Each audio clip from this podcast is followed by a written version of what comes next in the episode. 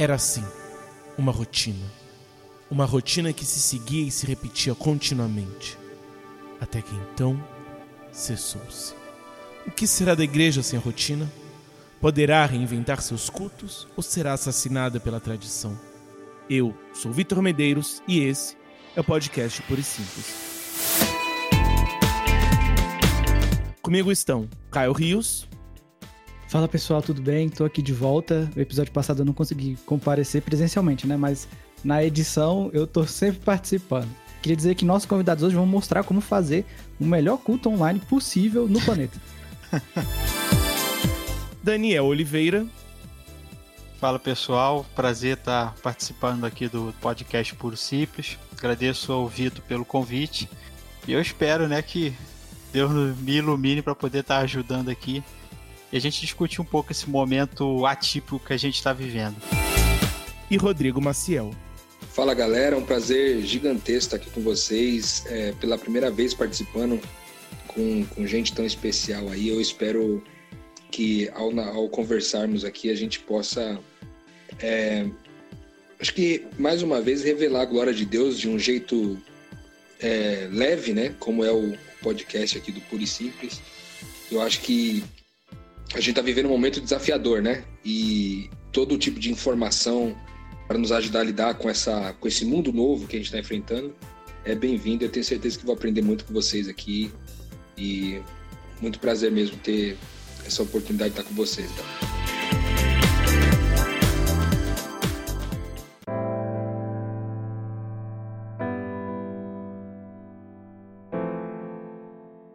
E dando continuidade aos nossos episódios emergenciais, hoje nós vamos conversar um pouco sobre as novas liturgias em tempos de crises. Como que a crise que nós vivemos hoje tem influenciado a forma da igreja fazer o seu culto. E a partir disso, minha primeira pergunta é: quais oportunidades e vantagens e aprendizados os cultos à distância e outras estratégias nos proporcionam? Bom, sendo só para descontrair para a gente começar a entrar no assunto, é, vantagem é, entre aspas, né, é a economia que a gente está fazendo. eu moro bastante longe da, da, da, igreja que eu congrego e por causa da pandemia a gente acaba tendo uma, uma economia, né, de estar tá em casa. A outra vantagem é a comodidade do lar, mas a gente que sente falta, né, do, como a gente fica em casa, a gente sente falta do ambiente de culto, né? De estar tá com os nossos irmãos, de estar tá na presença da, da galera, de poder se abraçar. De... É diferente. É diferente você fazer o, o, o culto em casa, de você estar tá à distância, de você estar ali para uma tela de computador. É diferente. A gente que está naquela rotina de domingo a domingo, ou tem pessoal que participa mais também dos cultos durante a semana mesmo, está sempre envolvido com a, com, a, com a rotina da igreja, com os cultos e os eventos, a gente sente muita falta. Vantagem, cara, eu acho para mim só essa, uma, questão de econômica, mas é uma economia que quando a gente pesa pela saudade, por fato de a gente não estar com os nossos irmãos, não chega a ser só uma vantagem. É uma, uma mera, sei lá, uma ilusão diante disso, né? Uma economia que no fim não serve para nada, mas a gente sente falta, com certeza a gente sente falta. A gente acaba, talvez uma vantagem, a gente, a, a gente tem que aprender a falar com os irmãos de outra forma. Né? A gente tem que aprender a usar a internet, às vezes a gente vai ter que quebrar o nosso própria a nossa própria rotina, o nosso próprio modo de ser, aquele modo de estar tá sempre. Essa pandemia veio, e para quem está acostumado só com aquela coisa de ir na igreja, ele teve que se acostumar e se habituar a novas formas de entrar em contato com seus irmãos, de procurar, de, de entrar em contato, de aprender a usar. Muita gente, né, tem. As nossas igrejas tem muitas pessoas que não sabem usar as novas ferramentas e as pessoas tiveram que aprender a, a mexer para poder entrar em contato uns com os outros de certa forma, a gente também teve que quebrar é, o nosso, um pouco do nosso ego para a gente entrar em contato com as pessoas, fazer aquilo que tinha que ser feito, aquilo que tinha que ser necessário para que a gente pudesse manter a comunhão. Eu acho que isso é um ponto positivo.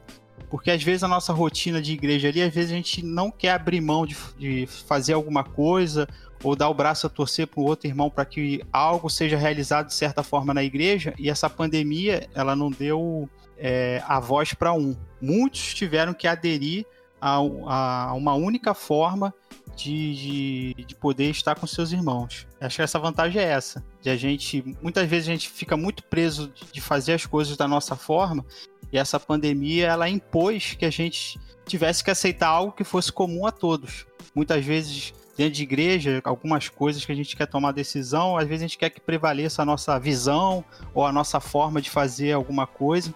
Talvez uma vantagem tenha sido essa, a gente ter que aderir a algo que ia ser comum e para o benefício de todos. Talvez foi um modo de a gente estar tá trabalhando aí a nossa diminuindo o nosso ego, diminuindo a nossa vontade em favor do grupo, né? Em favor da igreja, em favor do corpo de Cristo como um todo. Eu acho que duas coisas que são que para mim tem sido assim, uma mudança muito significativa nesse período. A primeira é a, é a necessidade da gente fazer uma inclusão tecnológica, sabe?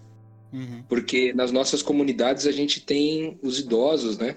Isso. Que muitas vezes não tem facilidade com a tecnologia. Às vezes, para o cara, você abre lá uma chamada do Zoom, aí ele vai ter uma dificuldade para clicar nos links certinho, para instalar os aplicativos e tal. E eu acho que isso está exigindo, de uma certa forma, é, de nós é, um olhar para essa para esse grupo, né? Para esse para essa geração é, que precisa realmente de um suporte e a semelhança desse grupo com outros grupos também, como as crianças e até mesmo pessoas que de alguma forma ainda têm alguma dificuldade com a tecnologia, isso está ensinando um pouco para a gente sobre esse, esse tipo de convivência na igreja, né? Porque quando a gente está ali e tudo está disponível, é, a gente passa que a gente entra e sai das nossas comunidades em, em, em uma lógica assim de quase como se a gente tivesse alienado em relação uns aos outros, sabe? Então eu vejo que a tecnologia acaba sendo uma oportunidade gigantesca, essa, esse momento é uma oportunidade gigantesca para, ao ajudar essas pessoas com a tecnologia, a gente criar vínculos que antes eles eram muitas vezes até superficiais, né? Da gente ir para os nossos, nossos cultos e assistir toda a liturgia e tudo mais. E dependendo do tipo de comunidade que a gente é, frequenta, cara, às vezes você entra e sai, fala com meia dúzia de pessoas. Porque não dá tempo, né, de falar. Então, eu acho que a primeira coisa que, que trouxe pra gente é uma oportunidade de ir pra relação. E isso vale para vários sentidos, na minha opinião. Porque não só a inclusão tecnológica dos idosos, mas também agora a gente, a gente tem a oportunidade de, de olhar as pessoas olho no olho, né? Eu não sei, no caso de vocês, quantas pessoas é, pertencem à igreja de vocês e quantas pessoas frequentam os cultos online agora, é, porque, por exemplo, eu, não, eu, eu utilizei muito a ferramenta do Zoom aqui. E a ferramenta do Zoom torna o processo mais relacional também. Porque as pessoas podem contribuir é, com comentários, com perguntas. Coisas que também durante um culto normal isso, isso costuma ser um pouco raro, né? Durante a liturgia comum, você normalmente tem o um pastor ali falando e raramente alguém levanta a mão e faz uma pergunta, questiona alguma coisa. Então eu acho que tornou esse momento mais relacional também.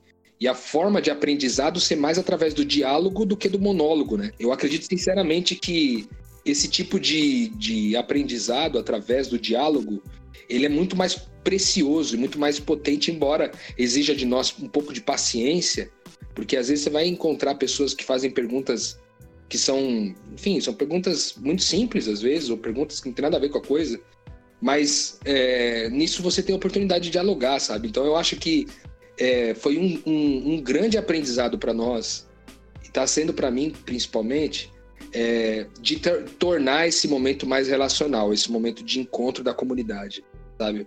Eu acho que a gente tem, através da tecnologia, por incrível que pareça, é, que nem alguém falou, eu não me lembro quem falou sobre essa questão de que o quanto é importante né, encontrar, abraçar os irmãos ali, dar risada com eles e tudo mais. Só que, cara, eu acho que muitas vezes isso acontece também num ambiente de superficialidade, sabe? E a tecnologia vai, ela, ela vai romper um pouco com esses. Você, você acaba sendo um pouco superficial do ponto de vista do toque físico, né? Muitas vezes do olhar do olho no olho e tal, mas em compensação você começa a se preocupar um pouco mais com o outro. Então, para mim, eu acho que isso tem sido é, uma grande diferença, assim, uma oportunidade para nós mesmos de voltar à igreja para a relação é, de voltar a igreja para esse modelo de diálogo, de voltar a igreja é, para se preocupar com, as, com essas gerações, com, com classes diferentes que antes a gente não se preocupava e passar a olhar as pessoas, um, conhecer as pessoas um pouquinho mais de perto.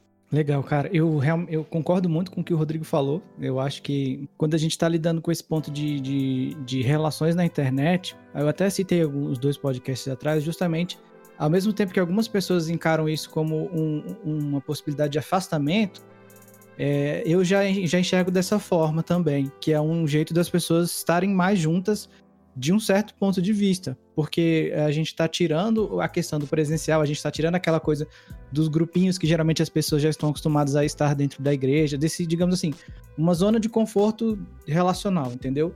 Sendo que agora não, a gente tem que lidar, a gente lida um com o outro. Eu, eu, eu defendo que é de uma forma que ela pode ser mais é, honesta. E eu não defendo que né, é só assim que se, nós estamos sendo honestos, não.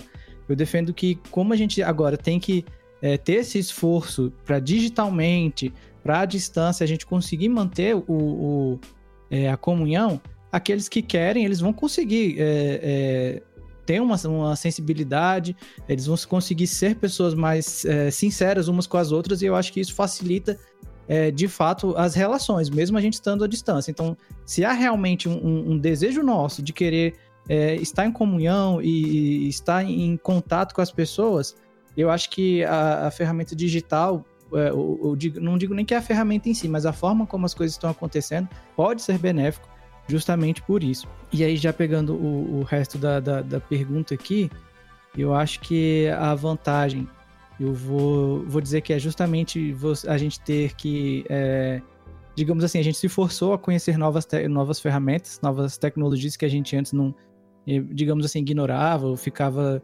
é, guardado em alguns, alguns, algumas poucas pessoas faziam uso e a gente geralmente ignorava, né, como igreja. Pelo menos eu, a visão que eu tenho com relação à minha igreja, né, que quem já conhecia é, ferramentas de, de conferência, às vezes usava, às vezes não, os outros ignoravam. E agora a gente veio para dar uma nivelada nessa situação, o que é bom porque podemos ganhar tempo nas nossas próximas reuniões, esse tipo de coisa. Também vou dizer que a, a interação dos irmãos nos cultos online eu acho muito bacana. Eu acho que dá um, dá um panorama legal para a situação da, do que a gente está, possibilidade de ouvir. Então, por exemplo, na nossa igreja, a gente abre, né, sempre todo culto, ah, manda seu pedido de oração. E a gente tem muito mais pedido de oração agora que o culto está online do que quando o culto era presencial. Uhum. Então, porque tinha aquele chamado, não, não, você, você precisa de alguma oração pela sua saúde, vem aqui na frente. Então, assim, nem todo mundo se sentia à vontade tal, ou, ou enfim, não, não, julgava que era legal. E agora com o, a oração ao vivo, no, no, sentido assim, ó, bota aqui seu pedido e a gente vai orar por você daqui a pouco. E aí várias pessoas estão interessadas em, em, em expor o seu pedido de oração, e as pessoas estão orando junto. E isso tem sido muito bom também. E é, é, é, o que o Rodrigo falou, né? Antigamente era todo mundo na sua, calado. Os cultos não tinham essa, essa abertura de, é, de interação que o, o, a distância está permitindo. E eu acho que as estratégias que a gente pode ter é justamente a gente conseguir aproveitar e saber usar o máximo possível com os benefícios que a tecnologia tem a nosso favor, seja para um pedido de oração, seja para uma reunião que não precisa mais ser presencial, seja para uma, é, uma organização, às vezes, um documento que a gente às vezes ignorava e tal. Então, assim, é, eu tenho visto muito isso. Então, assim, é, essa questão. A gente fala, né? Quando a gente tá no, no perrengue, no problema, a gente aprende as coisas rapidinho. Uhum. Então, de fato, a gente tá aprendendo um monte de coisa, um monte de tecnologia, um monte de ferramenta que é útil pra gente. E que eu acho que se a gente, enfim, prestar atenção direitinho, a gente pode usar em nosso favor para a gente ter uma igreja muito mais dinâmica daqui para frente. Eu sou sempre defensor de nós pararmos e pensarmos naquilo que nós estamos fazendo, se de fato faz sentido ou não. Porque muitas vezes nós aprendemos uma forma de agir, uma forma de fazer as coisas, principalmente na igreja, nem sempre nós paramos e pensamos se é a melhor forma. E eu vejo que essa toda essa situação das quarentenas, elas possibilitam muito isso, nós pararmos e pensarmos sobre a forma como nós estamos fazendo as coisas e o porquê nós estamos fazendo as coisas. E a própria questão, por exemplo, da unidade, acho que ela se torna cada vez mais evidente. Porque se nós pensarmos o culto como simplesmente o louvor e a mensagem, aquilo que nós podemos extrair do culto, nós estamos tendo isso. Mas aquilo que nós sentimos falta é justamente essa outra coisa que o culto online não nos permite, não nos possibilita. Então, antes, o culto que era quase que por si só, já não tinha tanto outro como parte disso. Hoje em dia, não, ele já passa a também ter essa importância. Nós sentimos falta também dessa outra coisa que é a companhia uns dos outros. Além, claro, das questões técnicas, que não só no próprio culto, que ele precisa ser repensado, ele precisa ser mais dinâmico, ele precisa talvez ter menos elementos, então vamos dar menos voz, me vamos olhar menos para a forma e mais para o conteúdo.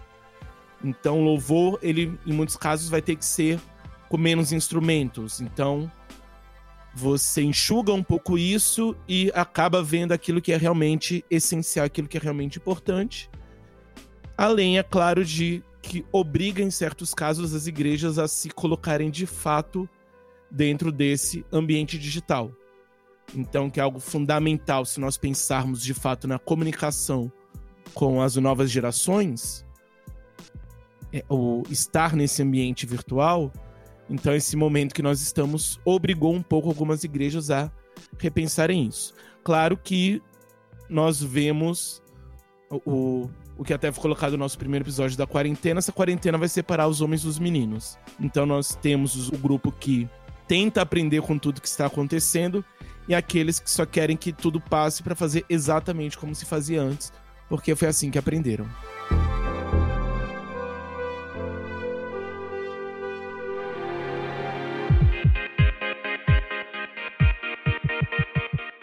Disse-lhes: Ide por todo o mundo e pregai o evangelho a toda criatura. O que crer e for batizado será salvo, mas o que não crê será condenado. Estes sinais hão de acompanhar aqueles que creem.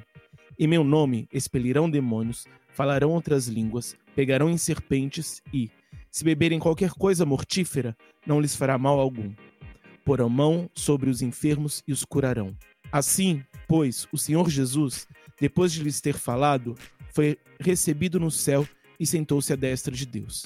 Eles partiram e pregaram em toda parte, cooperando com eles o Senhor e confirmando a palavra pelos milagres que os acompanhavam.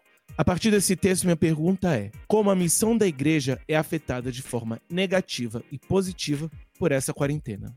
Cara, eu acho que de cara aí, né, o texto que você leu, irmão, ele fala muito sobre é, talvez uma uma postura da igreja que vem sendo negligenciada significativamente, é, que é essa proposta da gente interferir na vida uns dos outros através do serviço e do serviço que só aqueles que são cheios do Espírito Santo pode oferecer, que é o serviço de, de entregar às pessoas a cura, né? Dentre várias coisas. Você falou sobre como que isso impacta na quarentena. É, eu, eu, venho pensando muito sobre isso, né? Porque uma das maiores necessidades é, do Brasil e do mundo nesse momento de, de, quarentena, e eu falo porque eu também peguei o Covid, eu fiquei doente com essa doença durante os 14 dias lá, já faz exatamente 26 dias, se não me engano, que, que eu tô curado, que, sem sintomas nem nada. Mas a maior necessidade de, de quem pega essa doença é a necessidade de respirar, necessidade de ar. E muitas vezes o que é é, exigido né, na internação ali é o respirador, né, colocado o respirador à disposição é, das pessoas que, que ficam doentes desse jeito. E muitas vezes faltam respiradores e as pessoas acabam morrendo porque não há leitos disponíveis nas UTIs por falta justamente dos respiradores. E aí eu fico pensando, cara, que é, o, o que é o respirador, né? O que é o respirador? O respirador é quando a pessoa está faltando ar. E eu fico me colocando nessa posição e pensando que a gente que é cheio do Espírito Santo, cheio, cheio desse ar é, empoderado, esse ar eterno, é, esse, esse fôlego divino que está em nós, e quando nós cremos e tomamos posse dessa identidade de filhos de Deus, de pequenos cristos, de pessoas é, que como o próprio Jesus disse, fariam coisas como as que ele fez e também maiores, né? É, eu tenho que me colocar diante dessa situação de quarentena, onde as pessoas estão doentes, e também me posicionar do ponto de vista do serviço e oferecer para elas o ar que elas precisam de verdade. É, e muitas vezes isso transcende o ar da doença. Eu acho que também envolve o ar da doença, mas é, isso transcende um pouco porque eu acho que o, que o que eles precisam de verdade é o ar da vida. E quando a gente oferece para eles a vida, pode então haver esperança. Eu quero contar dois exemplos aqui. É, um pouco antes de eu ficar doente, um rapaz ficou doente, conhecido da gente, e através da internet, pela primeira vez, nunca tinha sido feito isso, nunca tinha participado de algo parecido. A gente entrou em contato, era uma pessoa muito querida, e a gente entrou, a gente, eu reuni um grupo e a gente orou antes e tal, e, e a gente ficou em jejum por um tempo. E aí a gente ligou para ele através de uma chamada de vídeo do Zoom. É, e tinha umas cinco pessoas nessa ligação, assim, uma pessoa de Novo Hamburgo, uma pessoa de Curitiba, uma pessoa de São Paulo, uma pessoa do Rio de Janeiro, e todos nós estávamos falando com um cara que estava no Rio de Janeiro. E ele estava doente, o cara não conseguia levantar, já fazia o terceiro dia que ele não conseguia levantar da cama, não tinha leito para ele em Nova Iguaçu, onde ele mora. E, e ele tava ali já assim, a família já tava esperando que ele morresse, cara. E uma situação bem grave mesmo, assim, né? Em todos os sentidos sociais. E, e aí a gente fez, cara, a gente orou é, por ele. Primeiro a gente a, é, conversou com a mulher e com a filha, é, porque Deus tinha mandado uma palavra pra gente, pra gente entregar para elas, para que elas não entrassem no quarto com cara de, de antecipando a morte do, do rapaz, porque era isso que estava acontecendo, elas entravam no quarto com aquela. com, com, com um pensamento de tipo assim: ai ah, meu Deus, esse homem tá, vai morrer. E da parte dele, é, a gente entregou para ele uma palavra e nós oramos por cura. E terminamos a chamada de Zoom. E aí, alguns, alguns, algumas horas depois, se foram três ou quatro horas, esse homem levantou, cara, ele levantou renovado. O cara tava três dias de cama. E ele levantou renovado e foi curado do Covid naquele dia. É, eu fico pensando assim, cara, é, acho que falta para nós a fé para a gente ser quem Deus disse nós somos. Né? Porque nós não somos só aqueles que fazem coisas. Né? Nós somos aquele que somos, nós somos co-participantes dessa natureza divina, nós participamos de quem Deus é. Né? Quando Deus estava fazendo Adão e Eva lá, ele não estava fazendo criaturas apenas. Ele estava fazendo uma família com quem ele queria dividir essa identidade. Né? Alguém que ele queria que manifestasse no visível o que ele era no invisível.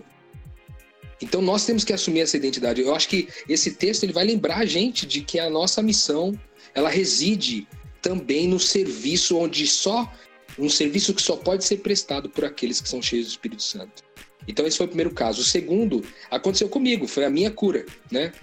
Eu não orei por mim mesmo porque eu não creio que é possível ministrar a cura para si próprio. Mas eu estava reunido com um grupo em jejum já, uns 40 dias, a gente estava se reunindo todos, todas as noites pelo Zoom. E aí eles, cara, ministraram para mim durante uma semana inteira. E eu também, é, mesmo sendo fazendo parte do grupo de risco, né, porque eu sou um pouco obeso, tenho diabetes tipo 2, fui acometido da doença, mas graças a Deus não precisei nem me internar e nem é, de cuidados como esses que eu falei dos respiradores ou da UTI, etc. Então eu experimentei a cura na minha própria vida e pude ter o privilégio de ministrar a cura na vida de outra pessoa. Então eu acho que, é, inclusive, a tecnologia foi útil para isso, né? Para você ver como Deus não tem não tem seus limites, né? Não precisa, assim como Jesus é, fez curas onde ele não precisava estar, curas à distância, como lá do, do centurião, por exemplo, a mesma coisa acontece com a gente. Então acho que é uma. Eu acho que quem é, fez essa pergunta foi muito feliz, cara.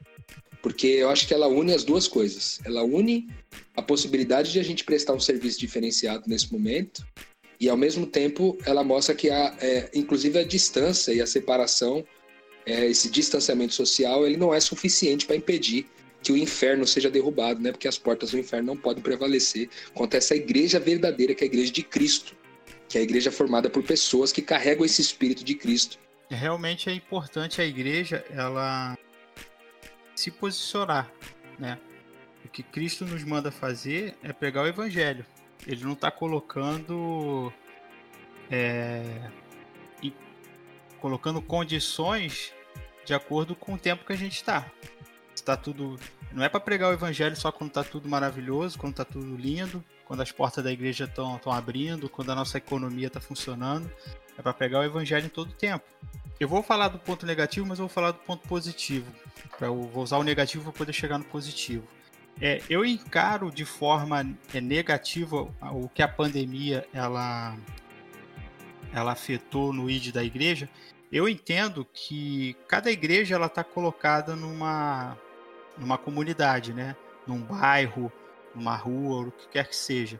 É, a minha igreja ela, ela se coloca, ela, tá em, ela se encontra em Mesquita, numa, num bairro chamado Chatuba, que é um bairro carente, um bairro que está dominado pelo tráfico de drogas, é, tem baile funk, tem aquelas coisas todas que a gente sabe que normalmente existem em favelas. Lá não era uma área de favela, mas como está sendo dominado por uma, por uma das facções aqui do Rio de Janeiro, eles estão tentando implantar dentro daquele bairro um, um clima que já acontece né, de domínio em favelas maiores aqui no Rio de Janeiro. Então a gente vê a nossa, a nossa comunidade decaindo, né? tráfico de drogas aumentando, as pessoas vendendo droga na esquina, número de usuário, o fator do baile funk que, que, acontece, que acontece nos finais de semana, etc, etc. Então a igreja, eu entendo que aonde ela está colocada, ela tem uma missão objetiva para realizar naquele bairro, de acordo com a realidade que ela está inserida. Porque muitas vezes a gente tem aquela visão, tipo, não, vamos, aquela visão, vamos conquistar o mundo e a gente não prega o evangelho para o vizinho da igreja, né? Então eu acho que a igreja ela tem que estar ocupada ali da, da sua comunidade. Muitos irmãos da nossa igreja frequentam, são moradores da área, mas muitos outros irmãos são, são moradores de outros bairros. E são pessoas que, que seguram o trabalho, que estão envolvidas na área de evangelismo ali, focalizado para nossa comunidade. Então, com o, fato, o fator da quarentena, a nossa igreja não pôde estar ali, né? A gente pode us usar o advento da internet para a gente interagir entre nós, entre, entre nós mesmos e os nossos contatos que não não são cristãos, mas aquela nossa comunidade ali, aquelas pessoas que a gente sabe que precisam ouvir o evangelho, acabaram não sendo contempladas porque é uma questão de um contato pessoal, de, de, de, ferramentas que a gente não poderia usar. E a minha igreja é uma, é uma igreja humilde, né? A gente está se reunindo com alguns programas, alguns aplicativos, não é uma igreja de, de muito poder aquisitivo. Ficou assim mais focada na quarentena e poder manter né, a vida dos irmãos, a vida de oração, trazendo palavras de, de esperança, de ânimo nesses dias difíceis. Então eu acho que foi uma perda ali para nossa comunidade a, o fato de a gente não poder estar ali, né, de não estar podendo fazer os trabalhos de evangelismo que a gente tinha como como objetivo de trabalhar ali na comunidade. Antes da pandemia, a gente teve uns problemas de, de uma enchente que teve lá na, na, no, no, bairro de Mesquita. A nossa igreja conseguiu, junto com. Eu sou da, da Igreja Presbiteriana do Brasil, né? A gente conseguiu, com, com os conselhos da Igreja Presbiteriana ali, do, do, qual a gente faz parte, da confederação que a gente faz parte, uma arrecadação. E a gente fez doações para os moradores ali que, que perderam as coisas, assim, de acordo com, a, com o que a gente tinha de recursos então a gente sempre tenta estar tá trabalhando a, a, nossa, a nossa comunidade. Mas eu senti que com a, o fato da nossa igreja estar fechada, a gente teve um pouco de perda ali. No, o presbítero da nossa igreja que teve mais focado ali em tentar porque com o advento da pandemia, né, os comércios fecharam, né, muitas pessoas lá da, da, que moram na nossa comunidade são pessoas que não têm carteira assinada e não sei o que, então trabalham como camelô e não sei o que. A gente sabe que com a pandemia isso cessou. Então ele tentou fazer um trabalho lá de buscar pessoas para que tinham necessidade, que precisavam de dinheiro, porque nem todos foram contemplados por essa ajuda que o governo ofereceu. Então o presbítero lá da igreja, de acordo com as posses da igreja, com, de acordo com os recursos que a gente tem, ele se preocupou em conseguir alimentos para dar para essas famílias que ficaram desamparadas, etc, etc. Então eu sinto muito que a gente sabe que na, na, igreja nem todo mundo abraça a questão evangelística, né? Tem muita gente que fica com vergonha e não sei o quê. Então as pessoas que podiam fazer acabaram ficando meio que impedidas por causa do próprio da própria situação. Então a gente teve que rever, né, outros modos de a gente trabalhar isso. É o ponto positivo é só é o fato da, da, da, internet em si, né? De a gente poder alcançar pessoas que a gente normalmente não falaria. A gente tem muitos, tipo, familiares, amigos de trabalho que a gente que não são cristãos, mas que estão passando por esse momento de necessidade, estão passando por esse momento de angústia, por esse momento de dúvida, esse momento de olhar para o futuro e não saber o que vai acontecer. Mas nós, como cristãos, nós temos uma perspectiva em Deus de que o futuro está no controle de Deus e que tudo que está acontecendo também está debaixo da vontade de Deus. Então a gente, como filhos de Deus, como esses, como o irmão disse, né, capacitados por Deus, chamados por Deus para pregar o evangelho, para pregar as boas novas, a gente tem a boa fala. Então eu vou falar aqui do, do que eu tenho, eu, que eu tenho feito nessa pandemia eu estava separando textos, coisas que eu estava compartilhando com a minha comunidade, mas também comecei a compartilhar com não crentes, colegas de trabalho, galera que a gente tem muitos amigos, né? Hoje com o WhatsApp a gente tem um monte, um monte de contatos. Eu comecei a passar essas mensagens de reflexão sobre o momento que a gente está passando, sobre os momentos de necessidade que a gente está passando, sobre a necessidade de pensar, né? né quantas vidas né, foram foram ceifadas nessa pandemia, de a gente pensar na vida futura, né, no nosso encontro com Cristo, ou de como nós estamos levando a vida, ou de como a gente está pensando o nosso dia, os nossos relacionamentos, seja ele matrimonial, relacionamento de pais e filhos, relacionamento de, de empregado, empregador, o que for. Então eu fui compartilhando essas mensagens e fui tendo uma resposta positiva de pessoas que não são cristãs, né? Deixava um comentário e refletia só o fato das pessoas estarem parando e ler, a gente vê que é uma oportunidade que Deus está nos dando, porque as pessoas estão angustiadas, elas estão precisando ser consoladas. E nós temos a palavra, né? Nós que, graças a Deus, fomos alcançados por Cristo, temos a mente de Cristo, nós temos a capacidade de dar alguma palavra de incentivo, de dar uma palavra de ânimo, de alertar, né? Sobre o amor, é, falar sobre o amor de Deus, falar sobre, sobre o pecado, falar sobre tudo que é correspondente ao Evangelho, que nós precisamos pegar é, esse tempo e falar do Senhor. A gente não pode se omitir.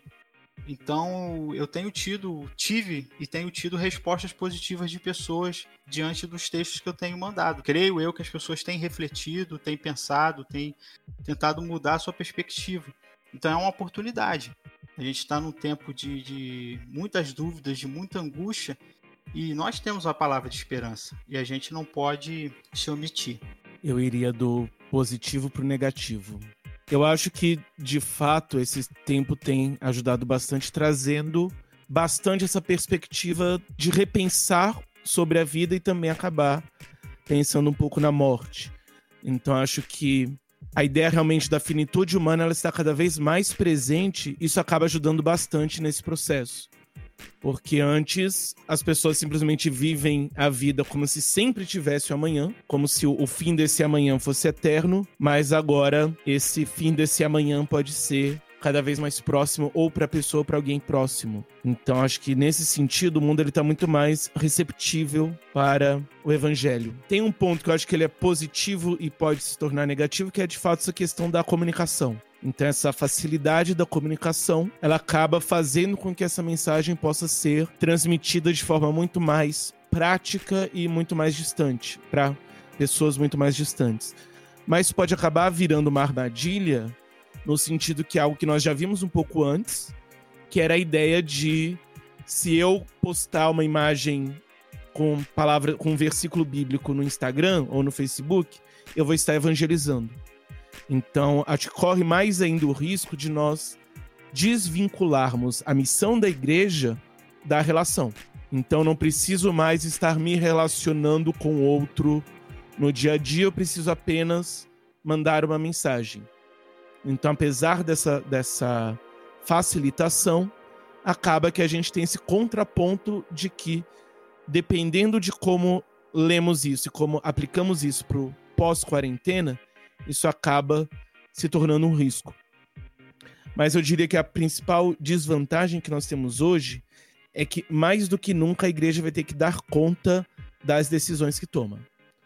Então, nós estamos em uma fase, desde o início da quarentena, mas talvez hoje em dia mais do que antes, em que as decisões que a igreja toma, o porquê ela toma determinadas decisões em termos de abrir, em termos de fechar, em termos de como vai ser, em termos de das ajudas que dão, das ajudas que não dão, dos temas que abordam, dos temas que não abordam, mais do que nunca a igreja ela vai ter que dar conta disso.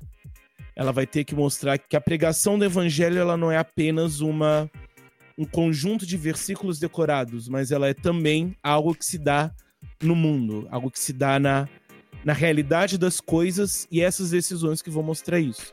Então a igreja ela vai ter que estar mais do que nunca consciente das decisões e mais que isso consciente do impacto das suas decisões, tanto para os membros da igreja como também no local onde ela está inserida. Eu tô ouvindo aqui vocês falarem e eu tô achando fantástico essa experiência no sentido de que às vezes a gente tá tão, digamos assim, imerso em determinado trabalho que a gente perde um pouco da sensibilidade do que é a situação que a gente está vivendo. Então, por exemplo, é, eu sempre, e o Vitor também, se eu tenho certeza, a gente tem sempre estado muito preocupado com relação ao impacto da doença na vida das pessoas seja para aqueles que a contraem ou para aqueles que têm que. É, para as medidas que nós temos que tomar com relação a isso. E às vezes, por exemplo, nós estamos em Brasília, então nós estamos enxergando um, um, uma situação que estava vindo, digamos, tranquila, e agora no momento onde a coisa começa a apertar do ponto de vista da doença, está havendo uma liberação das atividades, seja shoppings, igrejas, e, uh, e eu vejo as pessoas enxergando isso como uma. uma com, assim, glorificando a Deus porque está voltando. E eu não, não, não, não quero dizer que essas pessoas estão erradas, mas eu acho importante que a gente consiga refletir é, o que, que a gente está fazendo com relação a isso. Então, quando eu, quando eu ouço vocês falarem da situação da igreja de vocês, eu vejo que a gente, pelo menos eu, é, parece que a minha igreja está numa situação de zona de conforto muito grande. Então parece que é muito cômodo a gente. Ah, o governador liberou, vamos estar aqui do jeito que tem que fazer. Parece que está uma grande festa. E aí eu não, não, não, estou traçando uma crítica à, à minha igreja, mas a situação que a, a, minha, a minha cidade está e a situação do Brasil e como a, a, a decisão de governantes impacta a nossa vida. E eu acho que, infelizmente, a igreja tem se deixado um pouco. É, tem, de, digamos, abrido mão de refletir um pouco de forma mais concisa, de forma mais, é, sabe, é, pensando mais no agir de Deus do que necessariamente numa decisão política. E eu vejo que isso tem tomado proporções no nosso caso. Eu estou surpreso a, a, a, a ouvir o, o, depoimento de vocês, porque a minha realidade está diferente. E, essa, e é uma diferença que eu, eu gostaria que a gente tivesse é, pensado mais no próximo com relação à, forma como nós estamos é, carregando as coisas. Então, é, ter essa, ouvir a experiência de vocês está sendo muito, é, digamos assim, renovadora nesse sentido.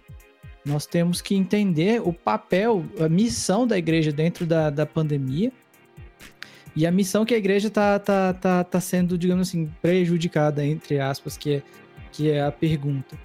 Então, quando eu vejo o, o, o depoimento de vocês, eu vejo que a gente poderia estar fazendo muito mais aqui, entendeu? Tá, poderia estar fazendo muito mais, poderia estar se preocupando muito mais com o próximo, entendendo que uh, o objetivo principal é, é, vidas e, por exemplo, estar em casa evitando que o contágio aconteça é parte da missão da igreja também, virou missão da igreja também.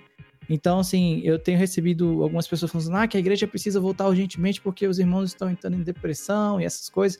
E sim, isso acontece, mas ao mesmo tempo nós temos que. Aqueles que não estão é, passando por isso deveriam estar o tempo inteiro defendendo as práticas corretas para a gente passar dessa situação o mais rápido possível. E é uma, eu entendo que é uma missão que a igreja ganhou nesses últimos tempos.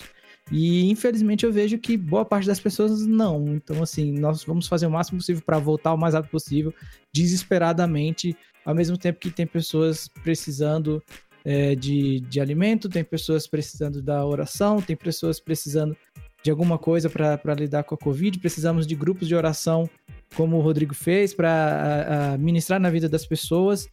Então eu acho que tá, é, eu, e é, o sentimento que eu tenho, melhor colocando, é um mix de coisas. Então, nós temos uma comunidade que está, alguns preocupados é, com a questão da doença de fato, outros preocupados com a administração da vida das pessoas que estão em casa e outros buscando urgentemente a volta, porque é isso que precisa acontecer então, assim, é, é, é, tá, tá sendo meio que um, um, um, uma montanha-russa de emoções, digamos assim. Nós temos momentos de baixas e no sentido de que nós não estamos muito preocupados com o próximo de fato, e nós temos sentido um momento de alta que é quando boa parte da comunidade está assim, olha, focada, nosso foco é tal, nós conseguimos existir sem estar presencialmente, conseguimos ministrar na vida do próximo. Então, assim, é, eu tenho, e, eu já um desabafo, eu tenho, eu tenho sentido é, essa, essa oscilação muito grande de onde eu estou, que é assim, é, é entre o bom senso e entre a vontade extrema de estar junto, entendeu? Então é, é realmente um. Estar ouvindo vocês é muito renovador nesse sentido, porque eu comecei bem, digamos assim, é, com relação ao papel da, da, da Covid, o papel da igreja, e agora eu tô numa situação meio que, poxa, tá todo mundo ignorando tanto, será que eu não teria que ignorar também? Então tá sendo muito bom ouvir isso de vocês. E o presidente conseguiu enxergar que se as veias for pro culto, elas vão aglomerar.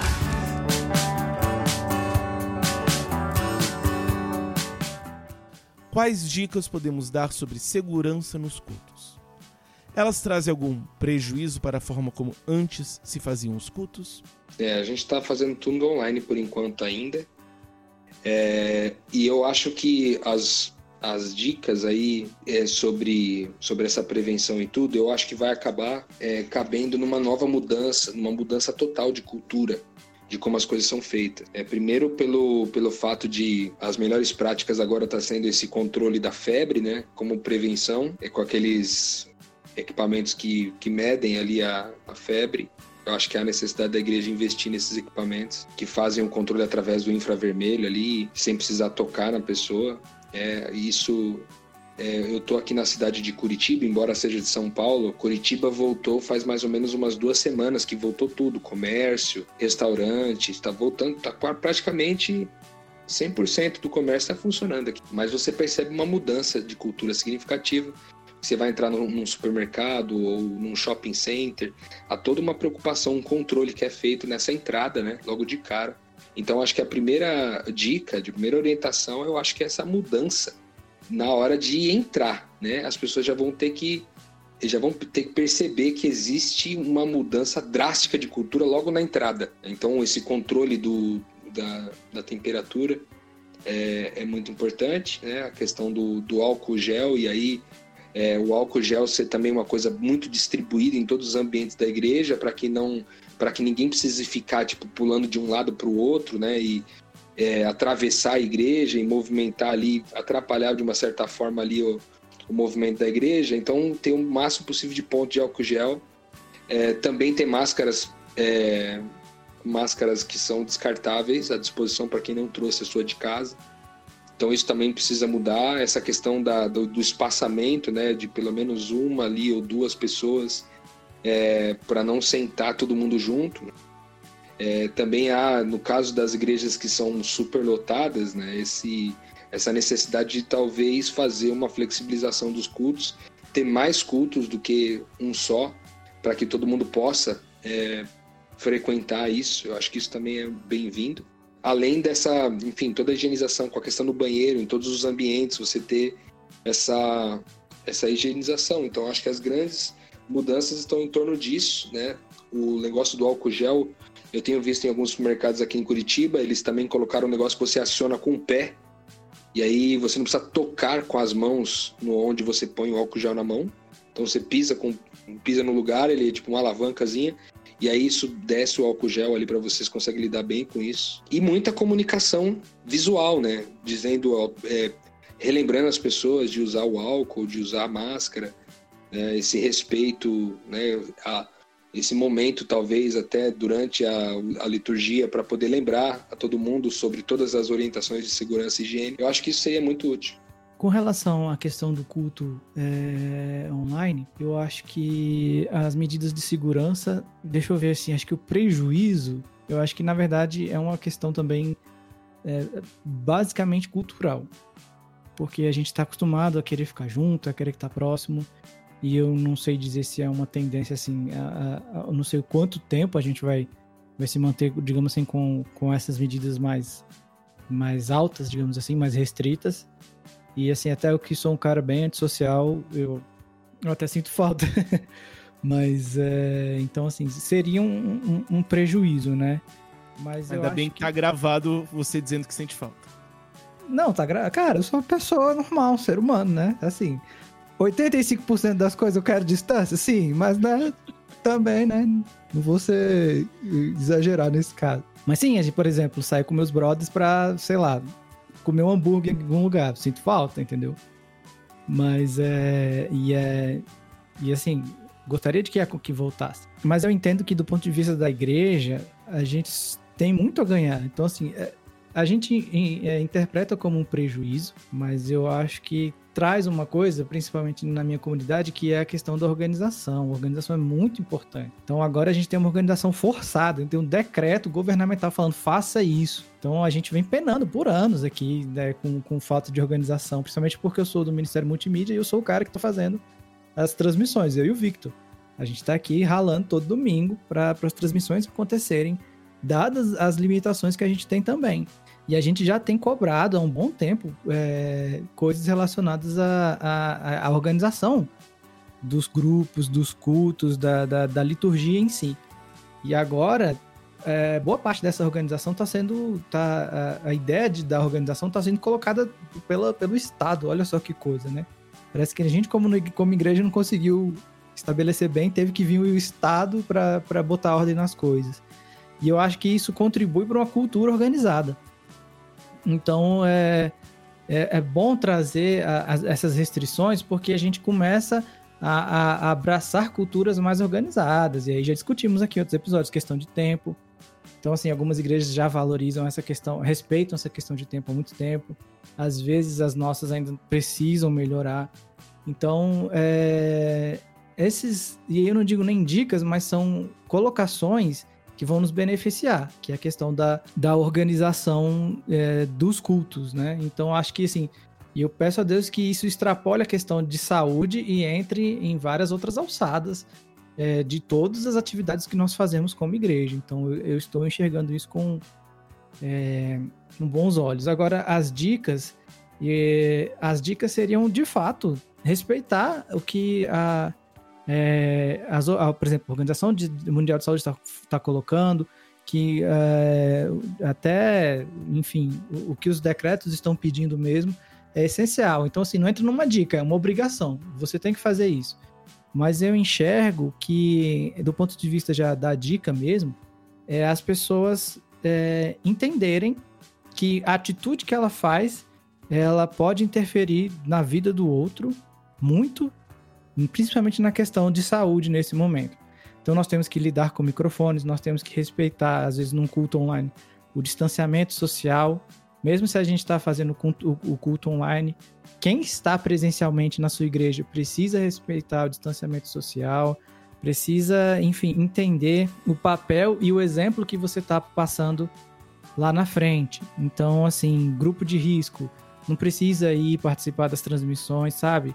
É, esse tipo de coisa é muito sério. Então, esse domingo nós fizemos já esse primeiro culto híbrido e aí chamaram o irmão para orar. E aí o irmão foi, tirou a máscara para orar. E imediatamente alguém no, no comentário vem e fala: não precisa tirar máscara para orar. Então, assim, as pessoas estão de olho, sim, de fato. E nós estamos num, numa situação que nós somos um grande exemplo. Então, nós temos que dar o exemplo enquanto a gente está transmitindo o nosso culto.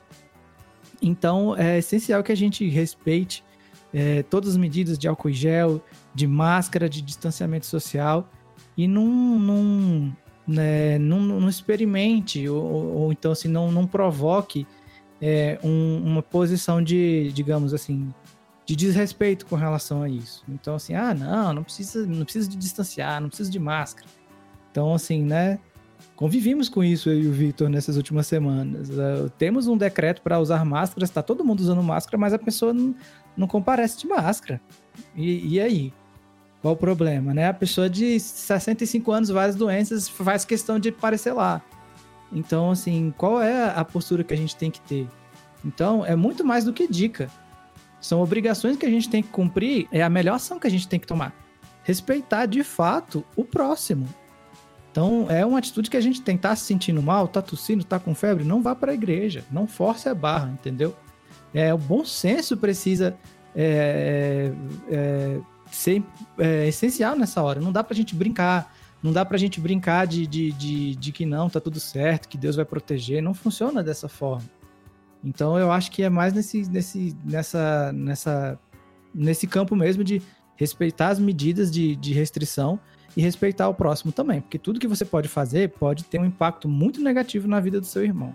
É interessante essa questão do decreto. Nós temos essa diretriz dizendo como agir em termos das pessoas que estão presentes no culto, mas não necessariamente como as pessoas que estão apresentando o culto deveriam cuidar. Então nós vemos muitas vezes a igreja cheia de músicos, porque o louvor tem que ser o máximo possível. Então nós não podemos abrir mão disso para fazer voz e violão, porque seria mais seguro. Não, nós temos que ver formas de colocar o máximo. E aí até um costume que antigamente não se via como tão prejudicial, mas que hoje em dia nós vemos que é extremamente perigoso, mas que as pessoas acabam não dando tanta atenção, que é passar o microfone. É eu falar, eu pegar o microfone para falar e aí vou passar para uma outra pessoa. Então nós vemos isso acontecendo muito, sendo que uma medida simples de segurança até é usar o pedestal para evitar esse tipo de contato. Então, usar a espuminha que você pode também trocar. Então, são coisas que às vezes são simples, mas que muitas vezes quem está na organização do culto não pensa. Existem outras práticas, até um exemplo que eu gostei bastante foi na nossa igreja, que é na última, no último domingo, que fez esse primeiro aberto, foi a Santa Ceia. E o pastor encontrou um, um kitzinho para ceia, que é o copinho. Aí o copinho vem com uma tampinha metálica, tipo de, de copo de água, e aí uma, um, uma outra capinha em cima com o pão. Então, em vez de cada um botar a mão no, na vasilhinha cheia de pão, cada um pega o seu kitzinho e toma a sua ceia. Então, são medidas que de fato vão auxiliando, que às vezes são até simples, mas em alguns casos nós vamos precisar repensar como estamos fazendo e também, em alguns casos, vai trazer um prejuízo que é prejuízo para alguns e vantagem para outros, já que vai obrigar a ser um pouco mais organizado o culto. Posso falar aqui de, é, pela situação da minha, da minha comunidade, né? Graças a Deus, lá na nossa igreja, a gente tem uma, uma enfermeira que pode nos ajudar a dar um, uma luz né, para essas medidas de, de saúde que a gente vai ter que tomar a partir, a partir daqui, daqui para frente, né? E eu achei muito interessante a, a, primeira fala aí sobre negócio de medidor de, de temperatura, não sei o que, são umas coisas assim bem para mim, para a realidade da minha igreja, é, a minha igreja é um pouquinho, a igreja é humilde, né? Como falei para vocês, localizada numa comunidade, embora seja uma igreja presbiteriana, é uma igreja humilde. Então são tipos de, de obstáculos que a gente vai ter que ir ali, juntar o dinheiro para poder comprar as paradas. É, eu acho que é mais questão de adaptação mesmo. Até por causa da, da, da cultura que a gente vive e também do momento que a gente está vivendo, né? Porque, como foi dito, as pessoas estão achando que só porque está liberando para ir para abrir o comércio, as pessoas estão com aquela sensação de que a doença acabou. Isso não é verdade. Tem aquela falsa ilusão de que tudo que a gente está fazendo até agora vai cessar. E isso é uma mentira. A gente vai ter que continuar por muito tempo ainda tomando todas essas precauções, né?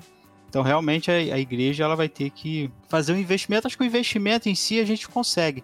É questão agora de conscientizar as pessoas, porque essa sensação de que a doença está acabando é muito difícil você tirar na, da cabeça das pessoas. As pessoas vê a rotina voltando e acha que tudo voltou ao normal.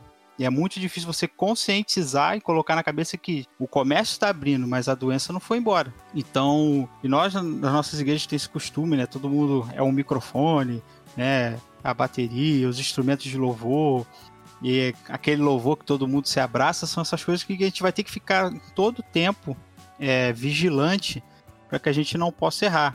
Então, realmente, a gente, antes de, de voltar pro para o culto, realmente vai ser necessário sentar e pensar. Eu acho que cada igreja ela tem que enxergar a sua realidade. Como é, como, qual eram os nossos costumes, qual era aonde, né, a, a doença. Pode afetar a, o, o, nosso costume, a, a rotina particular de cada igreja. Então a gente tem que analisar a igreja de acordo com a sua própria rotina, né, à luz da doença e analisar a própria rotina para poder fazer tomar as melhores decisões possíveis.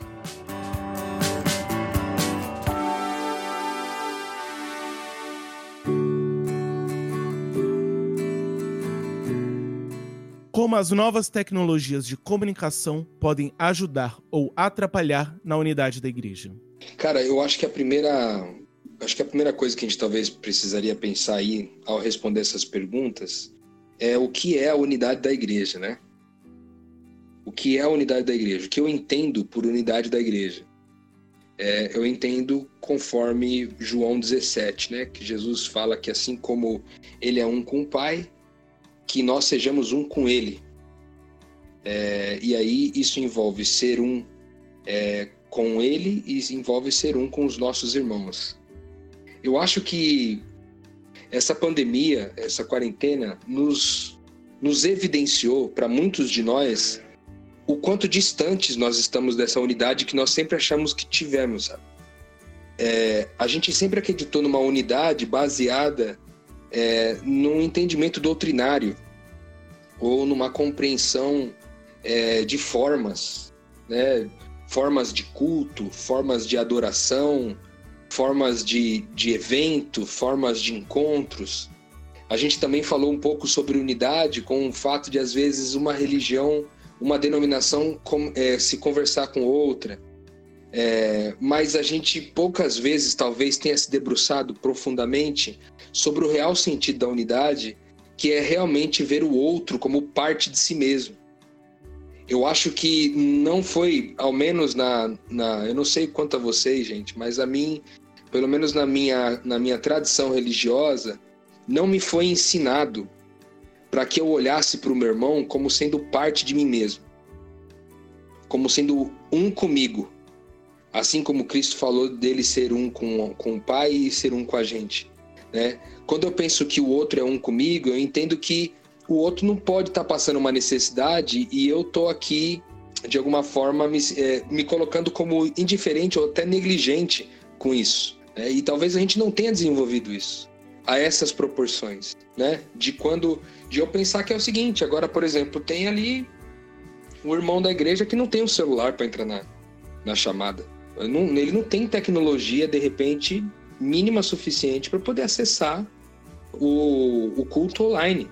E muitas vezes isso está revelando que é, outras pessoas não têm nem sequer o que comer, sabe? E aí eu tô preocupado muitas vezes em continuar crescendo, desenvolvendo um sucesso na minha carreira, comprando bens e, e aumentando minhas riquezas, né? Acreditando que eu estou ficando cada vez mais próspero, porque Deus está comigo, porque Deus é um, de uma certa forma é um patrocinador dos meus sonhos, das minhas vontades, e isso está cada vez me engordando mais, e como diz as escrituras, eu estou fazendo do meu ventre o meu Deus. Então, unidade da igreja, na minha opinião, é, é essa noção profunda de que eu sou quem o outro é, e vice-versa. Porque nós, as escrituras dizem que nós não vemos mais as pessoas segundo a carne, mas segundo o espírito. Então não olho aqui e vejo o Vitor Medeiros ou o Caio, Daniel, Gabriel, é, eu, eu não olho para vocês e vejo vocês como sendo apenas né, o Vitor Medeiros. Não, é, é Cristo. E aí essa relação é de Cristo para Cristo, por isso que Mateus 25 vai falar que quando a gente fez aquelas coisas para os pequeninos de Jesus, para ele nós fizemos. Então eu acho que unidade transcende um pouco, talvez o que culturalmente a gente vem aprendendo como sendo unidade. E aí uma vez que a gente tem essa compreensão do que unidade é, é aí eu entendo que sim, a tecnologia atrapalhou e muito o modelo é, de igreja que a gente tinha antes, né? As pessoas estão deixando de ir ao culto. Né? Nessa volta, muita gente ainda não quer ir. Nessa volta, várias pessoas já se adaptaram com outras formas de encontrar Deus. Dessa forma, é, descentralizou a palavra. O que antes era o pastor de uma igreja que pregava lá e ele tinha o domínio da palavra e todo mundo só ouvia aquele pastor. Agora o cara já foi pra internet, ele já conhece 27 pastores. E inclusive o cara tem a- o pastor tem a live lá no determinado horário do dia. E ele já acompanha todo dia esse culto do cara. Então agora não é só o pastor da igreja dele que fala, agora é o pastor de várias igrejas. E ele, e ele agora tá absorvendo tudo isso que tá acontecendo. Ao passo que é, também atrapalha o fato de que cada dia mais os membros dessa igreja, das nossas igrejas, estão ficando cada vez mais autônomos nessa, nessa pandemia. Que agora o cara sabe onde buscar conteúdo, ele sabe que na internet ele encontra informação sobre muita coisa. Então agora já aquela orientação do pastor já acaba não sendo tão mandatória, percebe? Então sim, atrapalha o modelo como a gente vinha trabalhando antes. Atrapalha também o modelo financeiro das igrejas, que trabalham sobre dízimos e ofertas e precisa do cara lá para pagar. E agora você tem um monte de mecanismo online para tentar trazer dízimos e ofertas para a comunidade, mas você muitas vezes não, acaba percebendo que aquilo não é suficiente, porque muitas vezes você não tem aquele apelo, aquela apelação que a gente muitas vezes vê no- nos cultos para que os recursos sejam coletados. Então, sim, atrapalha muito o modelo anterior da igreja, mas eu louvo a Deus por isso. Em nome de Jesus, louvo mesmo. Porque nós precisávamos de um chacoalhão, cara, para olhar uns para os outros. Eu acho que nós precisávamos de um chacoalhão. E eu acho que agora, mais do que nunca, a gente vai entender o que é unidade de verdade. O que é ver o idoso precisando de ajuda para ir no supermercado. E eu tô preocupado se no fim eu atendi o culto da minha igreja. Entende? Eu tô vendo gente passando necessidade na rua da minha casa, como al- alguém citou sobre os trabalhadores informais. Cara, quem se preocupou com esses caras que não receberam auxílio? É, eu acho que mais do que nunca é a, é a oportunidade da igreja ser igreja. E não ser um clube, sabe? Eu acho que o que atrapalhou de fato a tecnologia trouxe, evidenciou que muitas das nossas igrejas viraram clubes. E a gente perdeu o nosso propósito missional de interferir na comunidade, de misturar com as pessoas, de saber quem elas são, de conhecer a vida do outro, se preocupar com o outro e olhar para o outro e ver, cara, eu não posso admitir que o irmão meu tenha- esteja passando dificuldade. Sabe, esses dias eu fui numa igreja que é uma igreja de bairro, assim, e uma igreja que tem um- uma, uma doutrina forte e leis, né?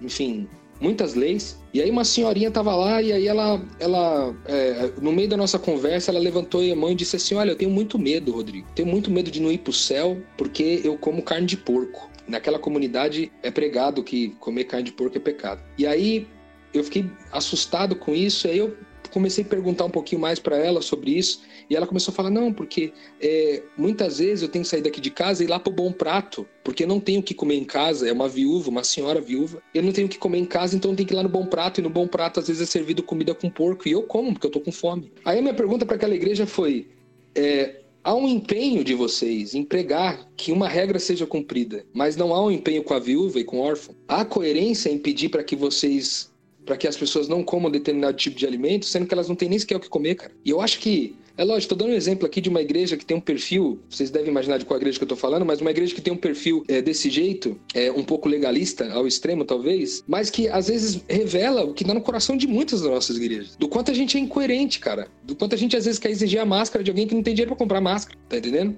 Então, o que, nós vamos fazer agora? Eu acho que mais. Eu louvo a Deus porque o sistema foi chacoalhado, cara. E a minha expectativa e a minha oração, em nome de Jesus, é para que quando a gente, agora voltando, nós que somos aqueles que pensam, que somos comunicadores, que somos esses que, que influenciam as pessoas, que a gente possa ensinar a verdadeira unidade da igreja para as pessoas. De que você e eu somos um. Eu não posso permitir, é, tendo o que comer em casa, deixar você passar fome. Eu não posso permitir que, tendo revelação e entendimento a respeito das coisas espirituais, te veja passar por depressão e te diga que a única coisa que vai resolver seu problema é o psicólogo. O cara precisa de um amigo, só que você não tem tempo para dar para oferecer para ele amizade. Você tá ocupado com as suas tarefas, tá ocupado em ganhar o dinheiro e sustentar sua família na pandemia. Mas o cara precisa de um amigo. Quem vai oferecer amizade para ele? Então, a unidade da igreja para mim é isso, cara.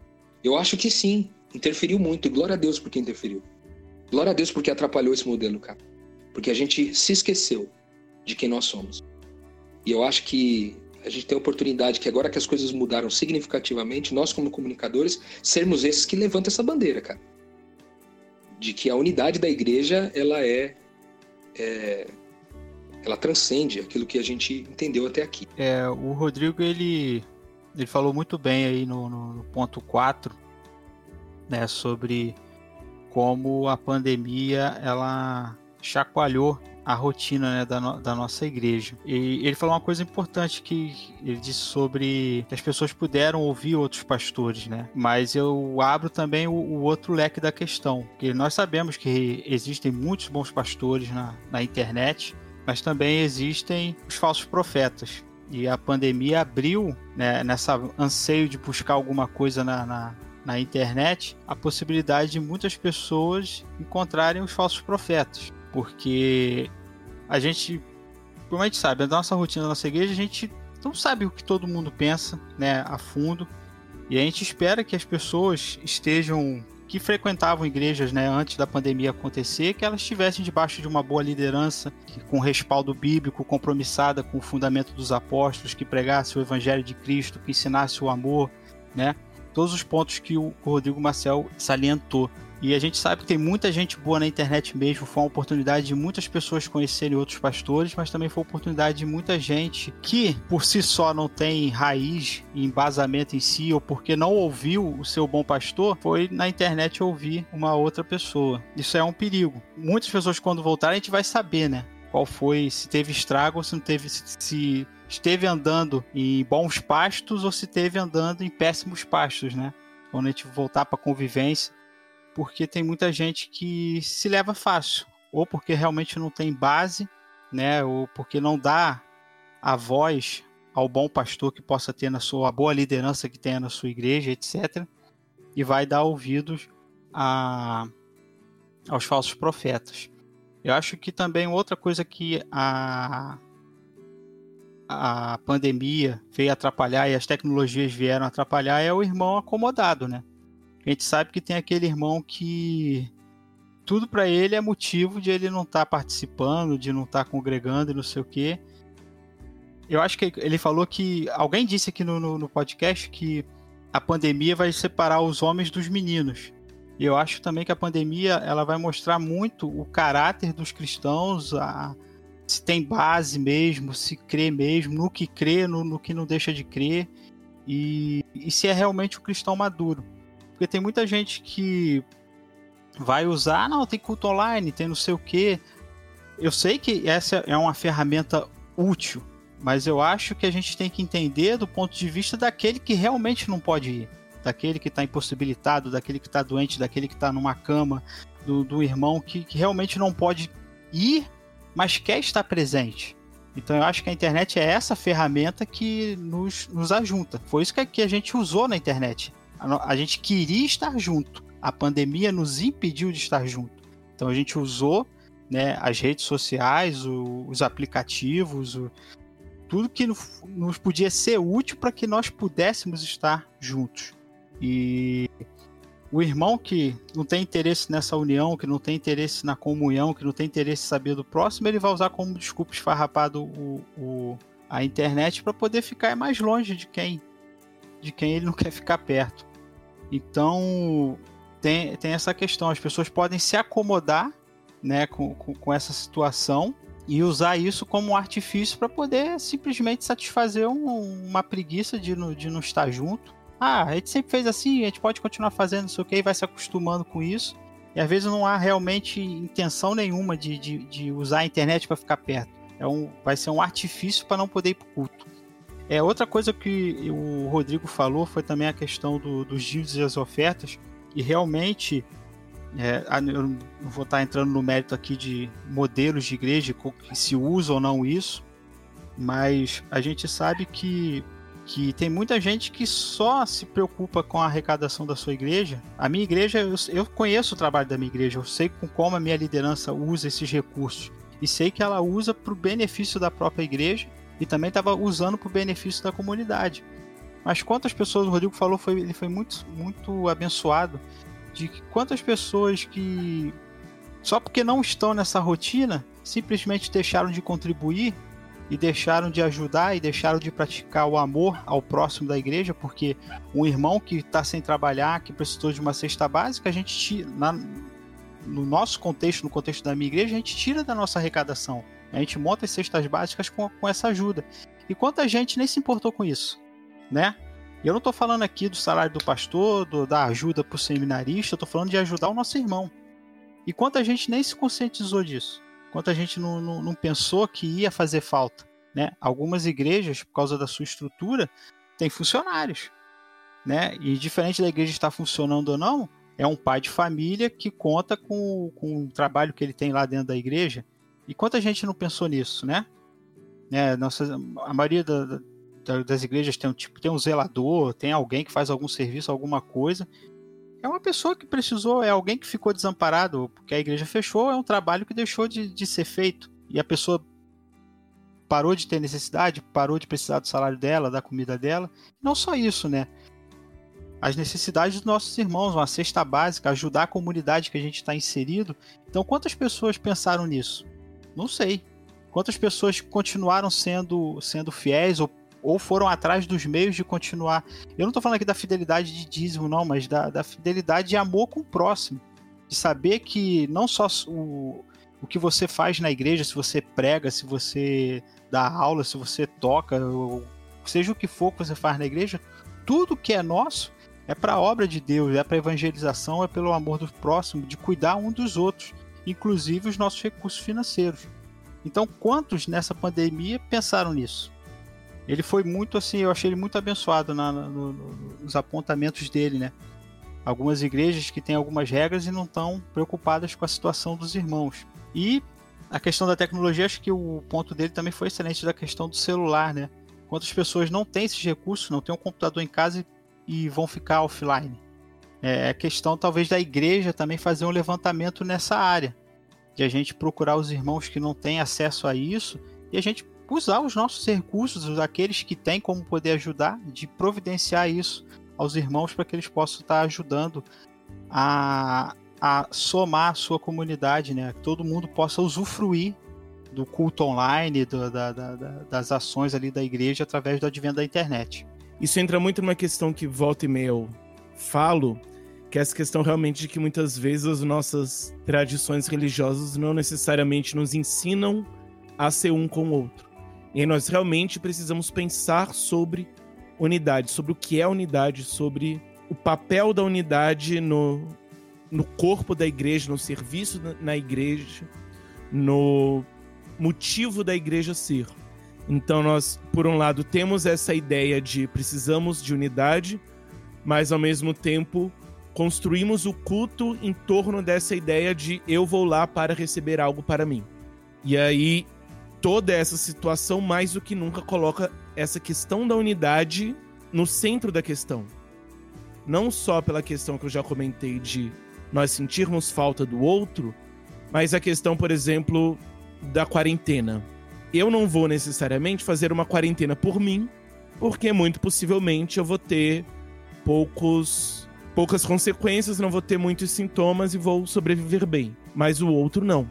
Então, eu vou buscar esse tipo de, de atitude que vai me limitar diversas, de diversas formas, não por mim, mas pelo outro. Vai, às vezes, por exemplo, no meu caso, que sou psicólogo e recebo por atendimento, vai ter uma consequência financeira mas por conta do outro, eu vou tomar esse tipo de atitude. Tem uma frase que é muito dita e muitas vezes é só usada como realmente uma frase de efeito, que é pessoas são mais importantes do que coisas. E é justamente agora que isso vai se mostrar verdadeiro ou não. Se realmente pessoas são mais importantes do que coisas. Se nós vamos abrir mão, entre aspas, de uma liberdade em prol do outro. E aí entram essas questões como, por exemplo, como que eu vou lidar com outro que está passando por uma necessidade financeira? Como que eu vou lidar com a viúva, o, o órfão? Como que eu vou lidar com um vendedor ambulante que não pode vender? Como eu vou lidar com a pessoa que tem um, um comércio e o rendimento caiu bastante porque só está podendo atender por delivery? Como que eu vou lidar com essas questões práticas? Eu vou simplesmente me queixar do, do, do isolamento ou vou de fato buscar formas concretas de responder a isso? Como que eu vou lidar com o outro que por conta desse isolamento ou por conta da do não poder estar fisicamente na igreja com as pessoas está passando por um problema de depressão, um problema de ansiedade, algum tipo de sofrimento. Como que eu vou lidar com o outro? Será que eu vou abrir mão do meu tempo, abrir mão de algumas coisas que eu poderia estar fazendo para, de fato, ajudá-lo? Tem uma questão, principalmente no início da quarentena, entrou muito em moda, que é essa questão de cursos online e outros e outras coisas assim, que é a ideia de não vamos desperdiçar esse tempo em casa, mas vamos utilizá-lo para nos desenvolver, principalmente profissionalmente. Mas será que nós estamos dispostos, estamos prontos a aproveitar esse tempo em casa, esse tempo online, para nos tornarmos pessoas melhores para o outro? Como que eu posso usar esse tempo não só para ajudar aquele que está precisando, mas também para aprender mais sobre comunicação não violenta para que eu possa ajudar o outro? Então, será que de fato nós vamos continuar, como muitas vezes nós temos aprendido dentro das igrejas, a nos preocuparmos apenas com nós mesmos, com a nossa relação com Deus, sem que o outro faça parte disso? Ou do que que eu posso, como que eu posso aproveitar esse tempo para melhorar no meu trabalho e ser uma pessoa mais mais bem-sucedida do ponto de vista humano? Então nós precisamos trazer tudo isso à baila, nós precisamos realmente aproveitar essa chacoalhada e chacoalhar mais ainda. Porque nós precisamos perguntar coisas que vão além disso tudo. Vão além simplesmente dessa limitação vem muito de como esses discursos vinham sendo construídos e como que agora eu posso repensar tudo isso através da ótica correta, através realmente de pensar como que eu, enquanto sujeito no mundo, deveria estar me relacionando com o outro através dessa perspectiva cristã, através da visão sacrificial de Cristo. Então, como que o sacrifício de Cristo me ajuda a entender como que eu posso me relacionar com o outro. E é para isso abrir mão de várias liberdades, de várias coisas do tempo de modo geral. Porque nós vemos muitas vezes as pessoas, mesmo fora da quarentena, não se relacionando tanto de uma forma profunda, porque isso leva tempo. Isso, o tempo que ele poderia estar gastando ouvindo música, jogando videogame, ele vai gastar ouvindo uma outra pessoa que está passando por mazelas na vida. E aí nós precisamos pensar nisso. Como que nós lidamos com todos esses tipos de sofrimento e qual é, de fato, o papel do outro na minha espiritualidade. Se de fato eu preciso ser mais parecido com Cristo simplesmente para eu receber mais pedrinhas na minha coroa, ou se é realmente para que eu possa ajudar pessoas no desenvolvimento cristão e serem mais parecidas com Cristo.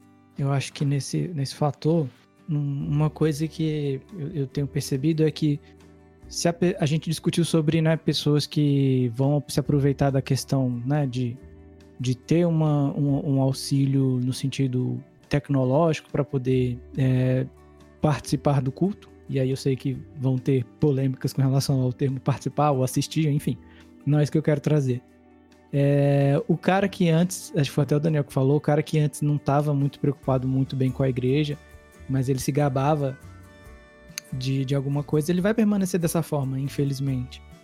Então, assim, eh, tem pessoas que nunca frequentaram a nossa igreja, mas elas adoram falar que sabem de tudo, de Bíblia, essa coisa, sabe? A pessoa não comunga, não, não, não faz parte da, da, da comunidade, mas tem essa pegada de, de achar que não precisa, que não deve, que tá tranquilo, que posso ficar desse jeito mesmo. Então, acho que aqueles cujo coração já estão transformados, eh, eles mudaram de, de, de método, né? Então, assim, o método que eu tenho para para ajudar o meu próximo, para ajudar na, na, minha comunidade é X e agora é Y, vamos usar Y, entendeu? Eu tenho percebido que é, aqueles que.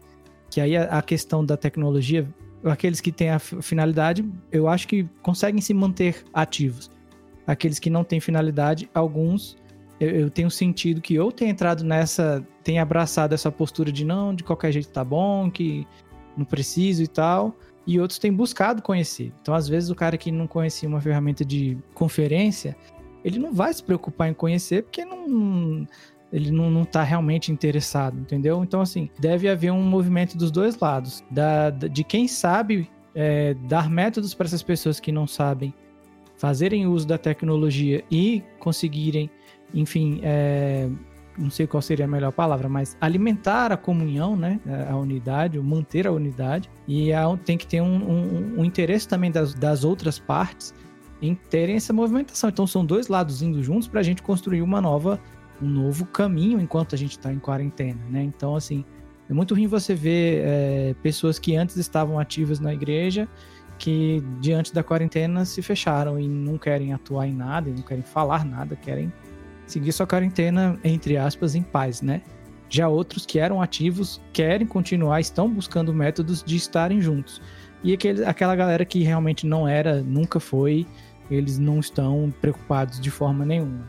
Então, é, quando eu vejo essa questão de ajudar ou atrapalhar, eu acho que é, temos essas situações. O cara que não tá nem aí, pronto. O cara que estava aí, fazia alguma coisa, mas ele tem medo de abraçar as novas tecnologias.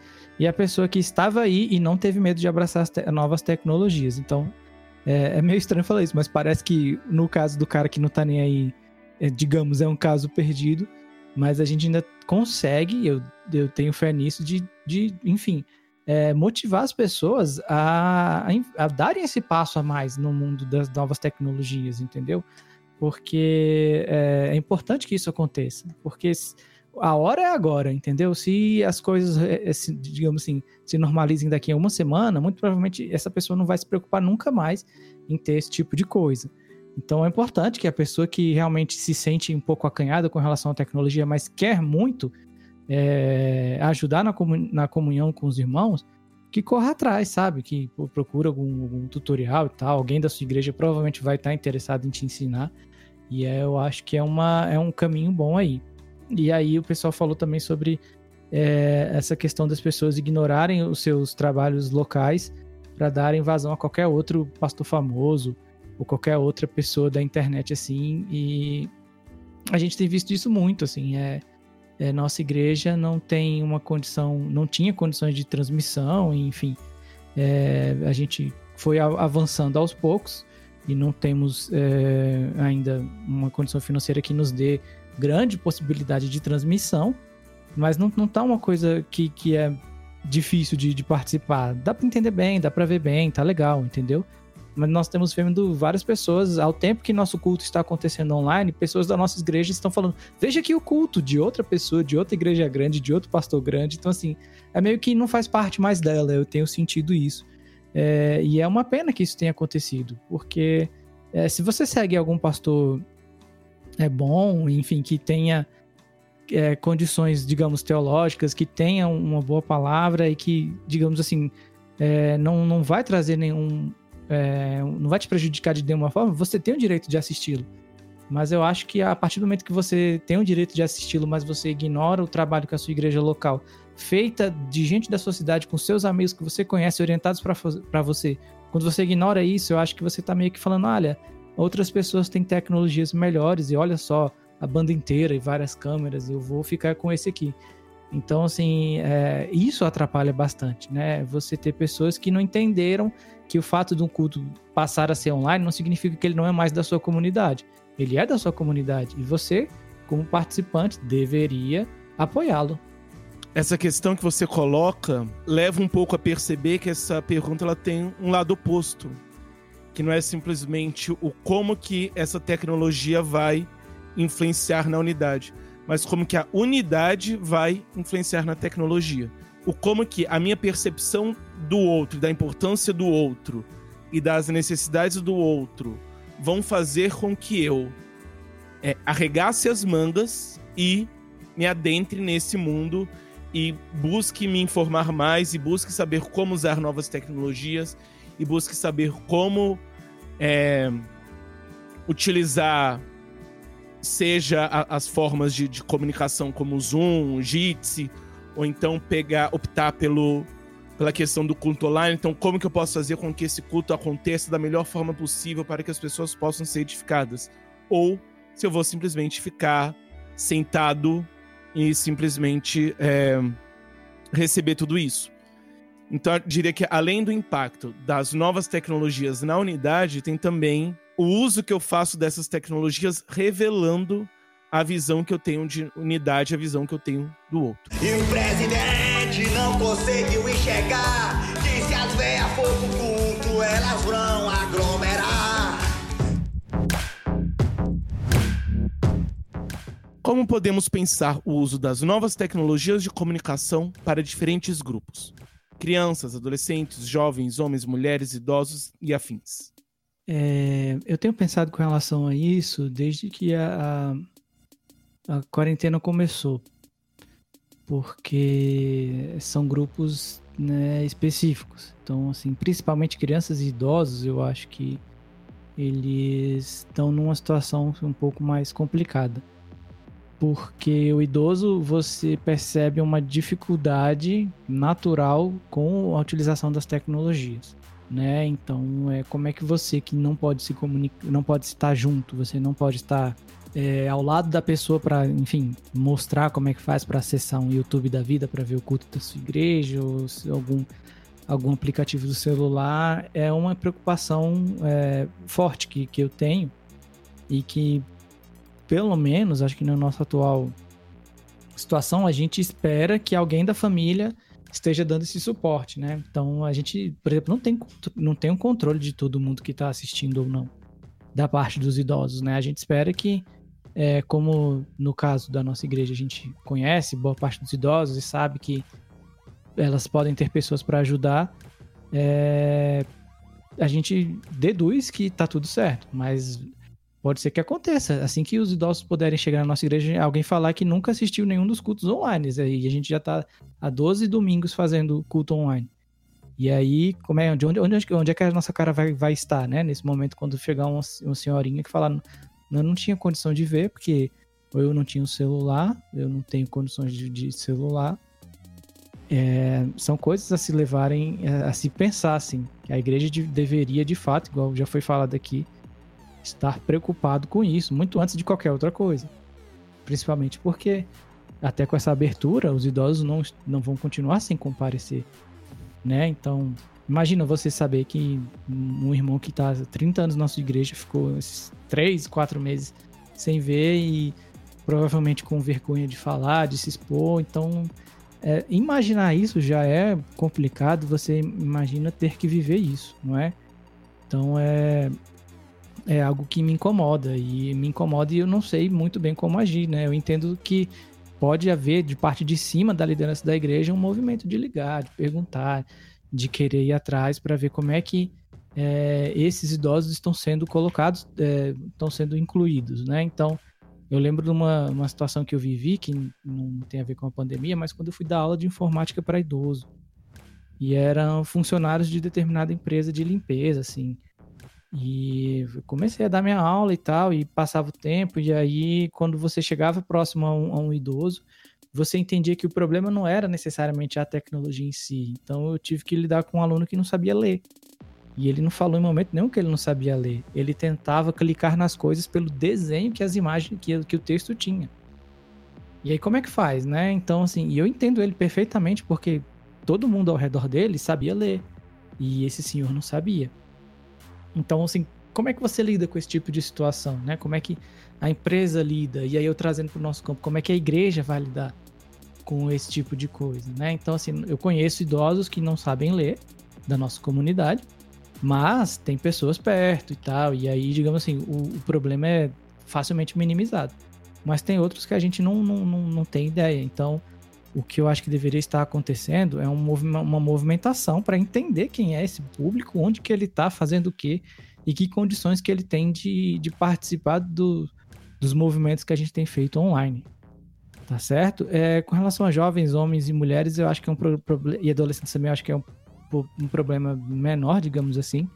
E eu acho que varia mais da, do interesse que seus líderes e os próprios adolescentes e jovens têm de vivenciar situações novas, de conferências, é, de, enfim, outras formas de se comunicar. Sei lá, um jogo online com todo mundo, sei lá, que seja uma coisa mais, mais universal assim, eu não vejo problema nenhum.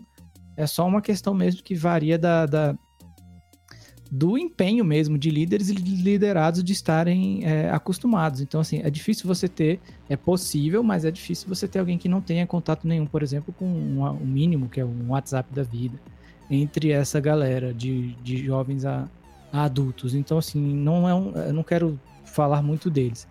A minha outra preocupação é com relação a crianças, porque eu acho que nesse momento quando a gente lida, lida com crianças, a gente traz fortemente o papel dos pais como aqueles que vão orientar seus, seus filhos nesse caminho.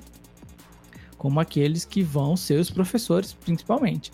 E aí eu estou lidando de um de, de um é, de uma situação é, da pandemia mesmo. Porque Porque se eu faço uma aulinha online e boto na internet e essa aulinha não tem é, o que atrai a criança a prestar atenção numa tela, você vai estar. Tá, enfim, infelizmente você não vai estar tá sendo eficaz no seu, no seu processo. Então eu tenho visto igrejas que cobram, não, titias e titios façam um vídeo de qualquer jeito e aí uh, as pessoas tentam replicar o que elas fazem na sala de aula presencial na online mas não conseguem ter um retorno. Lógico que não tem um retorno, porque a galinha pintadinha está a um clique de distância e é uma música todo tempo, um desenho todo tempo, um frufru na tela todo tempo. E a tia falando não necessariamente. Então, eu entendo que quem vai fazer esse papel de conectar o professor é, à criança é o pai. E isso já devia estar acontecendo há muito tempo, assim, do, do das, as pessoas é, projetam nos professores de EBD ou dos, dos líderes da, do Ministério de, com crianças a função de criar os próprios filhos. E aí já até comentamos algumas vezes. Mas é, não funciona assim. Então, assim, a oportunidade da quarentena é justamente dar essa linkada nesse pessoal, entendeu? Então, assim, olha, por mais que tenha um movimento é, da igreja de fazer algum tipo de vídeo, alguma coisa assim, e eu, pelo menos, eu entendo que poucos são aqueles que vão conseguir ter um, um material excepcional de forma gráfica, de, de edição, esse tipo de coisa que vai poder, é, digamos assim, é, capturar a atenção das crianças, eu acho que nesse momento é que traz que realmente o pai ele precisa assumir o papel que ele já devia ter assumido há muito tempo e ele ser de fato aquele que vai educar seu filho e o professor da EBD vai ser alguém que vai dar esses recursos. Então, assim, seria uma, um método de, de, reunir, por exemplo, a minha igreja não tem condições de fazer uma baita edição de vídeo de crianças de culto online infantil. Mas se fizer o básico e do outro lado da tela quem tiver é um pai ajudando esse professor, eu acho que aí sim nós conseguimos minimizar. Então, é muito mais a questão do uso de novas tecnologias do ponto de vista infantil, ele exige um conhecimento criativo e artístico muito maior. E é por isso que, e, e como nós não temos é, condições de, de fornecer isso, nem toda igreja tem, é papel dos pais fazer essa conexão. Lógico, mesmo se tivesse, já era para os pais estarem fazendo isso há muito tempo. Então, as minhas duas preocupações são com crianças e idosos, dadas essas proporções. É, sendo coerente com a, minha, com a minha resposta à pergunta anterior, eu acho que mais do que nunca a gente devia voltar de novo a valorizar é, os cultos nas casas, nos lares, nas famílias, né? Porque a gente pensa assim, como é que, eu, como é que tem uma tecnologia para criança? Para adolescente. Cara, esses, as nossas escolas estão tendo extrema dificuldade para poder dar aula nesse período, né? As crianças estão assistindo aula pelo computador, pela televisão, estão assistindo de um jeito que tá difícil, cara. Tá difícil para os professores coordenarem tudo isso. E eu acho que isso traz para nós uma perturbação no sentido de que onde estão os nossos cultos familiares, sabe? É, o o Vitor falou, por exemplo, da questão da ceia, né? Da importância ali da ceia, enquanto a gente está no, no, no, ambiente ali de culto, né, ter, um, ter toda uma estratégia ali pensada para prevenir a questão das doenças. Eu fico pensando, será que não era a oportunidade de incentivar as famílias a cearem em casa? Sabe, tendo o pai daquela família ou o chefe daquela família, que pode ser uma mulher também, é, sendo aquele que ministra a ceia para as crianças. Porque a gente a gente se esqueceu de que a família da fé começa com a família de casa. E muitas vezes é, isso passa despercebido de nós. E, e, a gente deixa que a igreja, é, o prédio, a organização, é, seja ela, a instituição, a ensinar os nossos filhos a respeito do reino de Deus. Quando na verdade agora é, a gente deveria se responsabilizar por isso e ser nós os responsáveis, sendo a igreja apenas um lugar onde essas crianças vão para servir onde esses adolescentes vão para servir. Então, eu acho que é uma oportunidade excelente, cara, para a gente voltar o nosso coração para as famílias das casas agora, sabe? Então, por que não incentivar as famílias a algumas dinâmicas da comunidade serem feitas exclusivamente nas casas? Lógico, considerando a preocupação de que aqueles que são solteiros e que vivem sozinhos não sejam excluídos, né? Por que não convidar aquele, aquele irmão e aquela irmã que são solitários a fazer parte dos cultos das nossas casas. Talvez a gente daria mais atenção para esse grupo, o grupo dos solteiros e solitários da nossa cidade, dos nossos bairros, das nossas igrejas. Então eu acho que é isso. Na minha opinião, a gente deveria incentivar as famílias agora é, a mais do que nunca voltarem ao ambiente do lar, ser um ambiente propício para que a gente possa ter essa comunhão é, e experimentar o culto em casa. Eu acho que isso pode mudar muito a nossa forma de ver é, o reino de Deus e também nos preparar para essa para essa nova fase aí, cara, que para nós é tudo novidade, né? Nós estamos vivendo um momento atípico, né? E a gente teve que se adaptar à atual situação. E realmente a igreja ela, ela teve que repensar seu, os seus modos de agir e conseguir atingir o maior número possível né, da, dos irmãos da comunidade que a gente vive. É, lá na nossa igreja a gente praticamente tem quase a igreja toda no, no grupo de WhatsApp, né? E sempre de manhã o presbítero ele sempre coloca lá o pastor uma mensagem os pedidos de oração. É um modo da igreja toda já estar tá interagindo ali. A gente já tem os pedidos já todo dia, todo dia renova, todo dia encaminha. Né? Os familiares que, de irmãos lá que estão que pegaram a doença, os próprios irmãos da nossa igreja que pegaram a doença, a gente informava ali no grupo, então já criava aquele, aquele círculo de oração já imediato. Então a tecnologia é realmente importante. Se, é, oramos a Deus e pedimos a Deus né, que esse Covid passe, né, mas a gente pela tendência que outras doenças respiratórias venham a surgir e talvez a gente possa ficar mais dependente dessa, dessa ferramenta digital do que a gente acha. Mas eu espero que não seja assim. Mas se tiver que ser, vai ter que ser. E a gente vai ter que se adaptar a essas formas. É... Então, realmente, a gente está lidando com faixas etárias diferentes que têm características diferentes, tem desejos diferentes, tem a atenção chamada para diferentes assuntos, né? Eu já fui é, professor de escola dominical de criança, de 5, 6 anos para cá eu tenho sido professor de jovens, então você tem muita diferença o modo, o modo que você fala com a criança e o modo que você fala com o pré-adolescente com o adolescente. É, a, a mente, o modo de trabalhar, as necessidades, aquilo que precisa aprender são outros. E realmente a criança, ela precisa de, de um referencial. A gente vê isso até por crianças que não têm pais evangélicos, a dificuldade que eles têm de se manterem na igreja, de se manterem frequentando. Quando o pai está ali, já é um, já é um estímulo.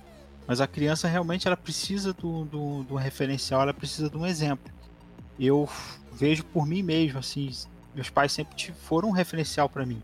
Meus pais sempre foram cristãos e me ensinaram o caminho. E o caminho não era só me levar para a igreja, era o próprio exemplo deles, o testemunho deles, de como eles interagiam na igreja, como estavam preocupados em estar trabalhando, em ensinar, em estudar, em orar. Então você, eu via neles esse, esse exemplo.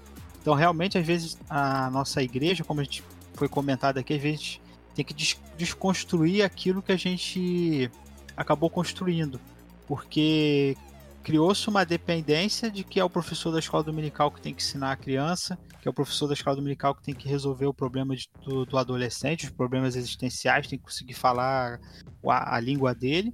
E a gente quebrou aquele elo da família, que é onde todo mundo tem que falar com todo mundo. Uma vez eu conversando com um colega, eu falei, eu não entendo. Acho que é o o pastor Potter, que disse isso uma vez, eu falei, eu não entendo a, a família, as, os, os, os, adolescentes, eles querem trazer os amigos da rua, né, não, vem pra minha igreja, não sei o que, minha igreja é muito legal, não sei o que, e quando esses jovens saem, né, da rua, saem do mundo, né, como a gente normalmente fala, e vão para a igreja, eles veem a mesma realidade, onde o pai não fala com o filho, o filho não fala com o pai. Eu, graças a Deus, eu nunca tive esse relacionamento. Eu sempre tive um relacionamento aberto para falar com meu pai, com a minha mãe, de tudo, sobre tudo. E sempre também tive um relacionamento com eles de falar sobre Bíblia, né? Sobre fazer igual a gente normalmente faz, né? Na escola dominical, apresentar pontos de vista. Isso deve, isso tem que ser resgatado, porque a gente coloca toda a, a responsabilidade em ensinar. Claro que os mestres lá, eles, eles têm os dons, têm as habilidades lá dadas por Deus, a gente coloca toda a responsabilidade em cima do, do, do, do professor da escola dominical, em cima do pastor, em cima de, de quem for. Sendo que a palavra de Deus diz que são os pais que devem ensinar a criança no caminho que deve andar. Hoje há um relaxamento da, da daqueles que cresceram e se tornaram pais e buscar para si essa responsabilidade de crescer, de ter maturidade, de buscar conhecimento para dar essas ferramentas. A gente teve uma oportunidade aí, né? Quantos pais ficaram em casa? E quantos pais sentaram com filhos para estudar o que quer que fosse, pelo menos um livro da Bíblia, sentar para conversar sobre qualquer coisa, ou debater pontos, coisas assim da, da vida cristã mesmo, o que a gente normalmente faz, né? Debater um livro tal, o posicionamento tal, a teologia tal, o que for. E aí, normalmente não tem isso. Isso às vezes fica ali só mesmo no ambiente da igreja. A gente tem que trazer o ambiente da igreja para dentro de casa também. Então a gente tem que realmente repensar, avaliar a, as faixas etárias, as suas necessidades e trazer assuntos e meios que envolvam é, essas, faixas, essas faixas etárias na sua necessidade né, do, do, do evangelho o evangelho está ali para falar para todo mundo. A gente precisa ser abençoado, a gente precisa ser edificado. Só que cada fase da vida, a gente, o, evangelho ele tem aquela mensagem que nos ajuda a progredir. Os jovens estão em momento de, de crescer, com dúvidas, com questionamentos, estão para se formar, né, para se tornar as pessoas que serão futuramente. E como há necessidade de que o evangelho seja enxertado na cabeça dos jovens para que eles cresçam e sejam realmente a imagem de Cristo já os homens e as mulheres precisam continuar né, progredindo nesse crescimento de acordo com a maturidade que alcançou e se manter na, na, naquele posicionamento. O que acontece na, quando a gente já fica adulto aí é manter esse posicionamento e continuar na luta, porque a gente cresce e às vezes a gente simplesmente se acomoda. E o cristianismo não, é se renova a cada dia, é todo dia a gente buscando melhorar como, como ser humano. Então, realmente, essa existe essa necessidade de a gente estar tá interagindo, de estar tá conversando mais, se abrindo mais, criando esse, esse, esse diálogo. Eu, todo tempo que eu sou da igreja, eu nunca fui um cara que só, quando era adolescente, só ficava com adolescente. Ou com... Eu sempre tive me interrela interrelacionando com todas as faixas etárias da igreja, porque a gente também tem esse costume, né? A, minha, a igreja presbiteriana é uma igreja que trabalha com, com departamentos internos, e aí tem o grupo das crianças, o grupo dos adolescentes, o grupo dos jovens, o grupo das senhoras, o grupo dos homens, e a gente acaba fechando. A gente não pode ficar fechado na, na nossa bolha, a gente faz parte do todo, o evangelho é para todo mundo o senhor de 60 anos é tão meu irmão quanto eu, quanto eu, quanto meu irmão de, de 20 e poucos anos. Somos todos filhos de Cristo, somos todos discípulos de Cristo. A gente tem que dialogar, tem que ter alguma coisa que a gente possa dizer um para o outro para edificar. Então, o jovem tem que ter a humildade de ouvir a sabedoria do, do daquele que está caminhando muito tempo na igreja, de se importar com ele, de amar. E essa questão do que a gente está vivendo realmente abriu os olhos para isso. Né? A gente está se importando um com o outro, orando um pelo outro, e buscando a necessidade um do outro. No início do ano, na nossa igreja, teve um momento de tensão mais complicado do que a quase terceira guerra mundial, que foi o que foi a reunião para decidir a agenda da igreja. Eram pessoas quase saindo, pessoas adultas, o que é mais estranho, quase saindo na porrada por conta de data. Era uma violência generalizada para todos os lados e pessoas passando por cima umas das outras e brigando e querendo. E aí né, o homem faz planos, mas a resposta vem dos lábios do Senhor e Deus resolveu que nada disso ia acontecer.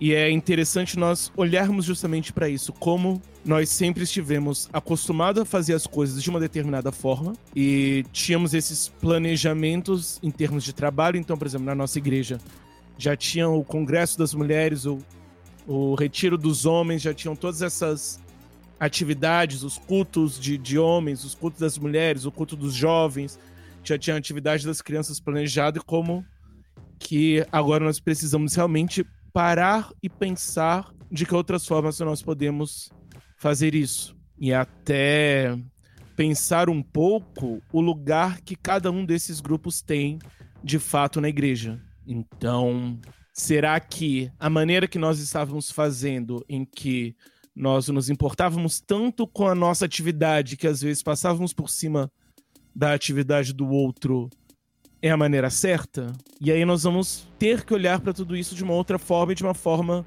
negativa e positiva. Negativa pela impossibilidade de fazer como fazíamos, mas ao mesmo tempo perceber que eu posso repensar a minha atividade, repensar o trabalho de homens, repensar o trabalho de mulheres, repensar o trabalho de jovens, de modo que eu possa me reinserir nessa igreja como um todo de fato. Então, vou me reinserir enquanto jovem, entendendo e respeitando, às vezes, o trabalho das mulheres e que eu posso fazer algumas coisas de outras formas, como por exemplo online mesmo fora da pandemia e às vezes abrindo espaço para que um outro grupo faça de uma outra forma.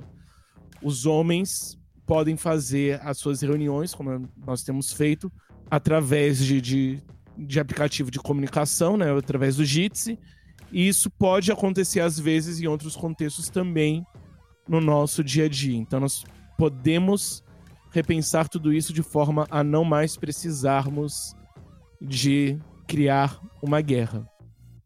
Claro que eu falo isso, mas eu realmente imagino o início do ano que vem a mesma guerra e todo mundo querendo brigar duplamente porque vai querer tirar o atraso, mas enfim.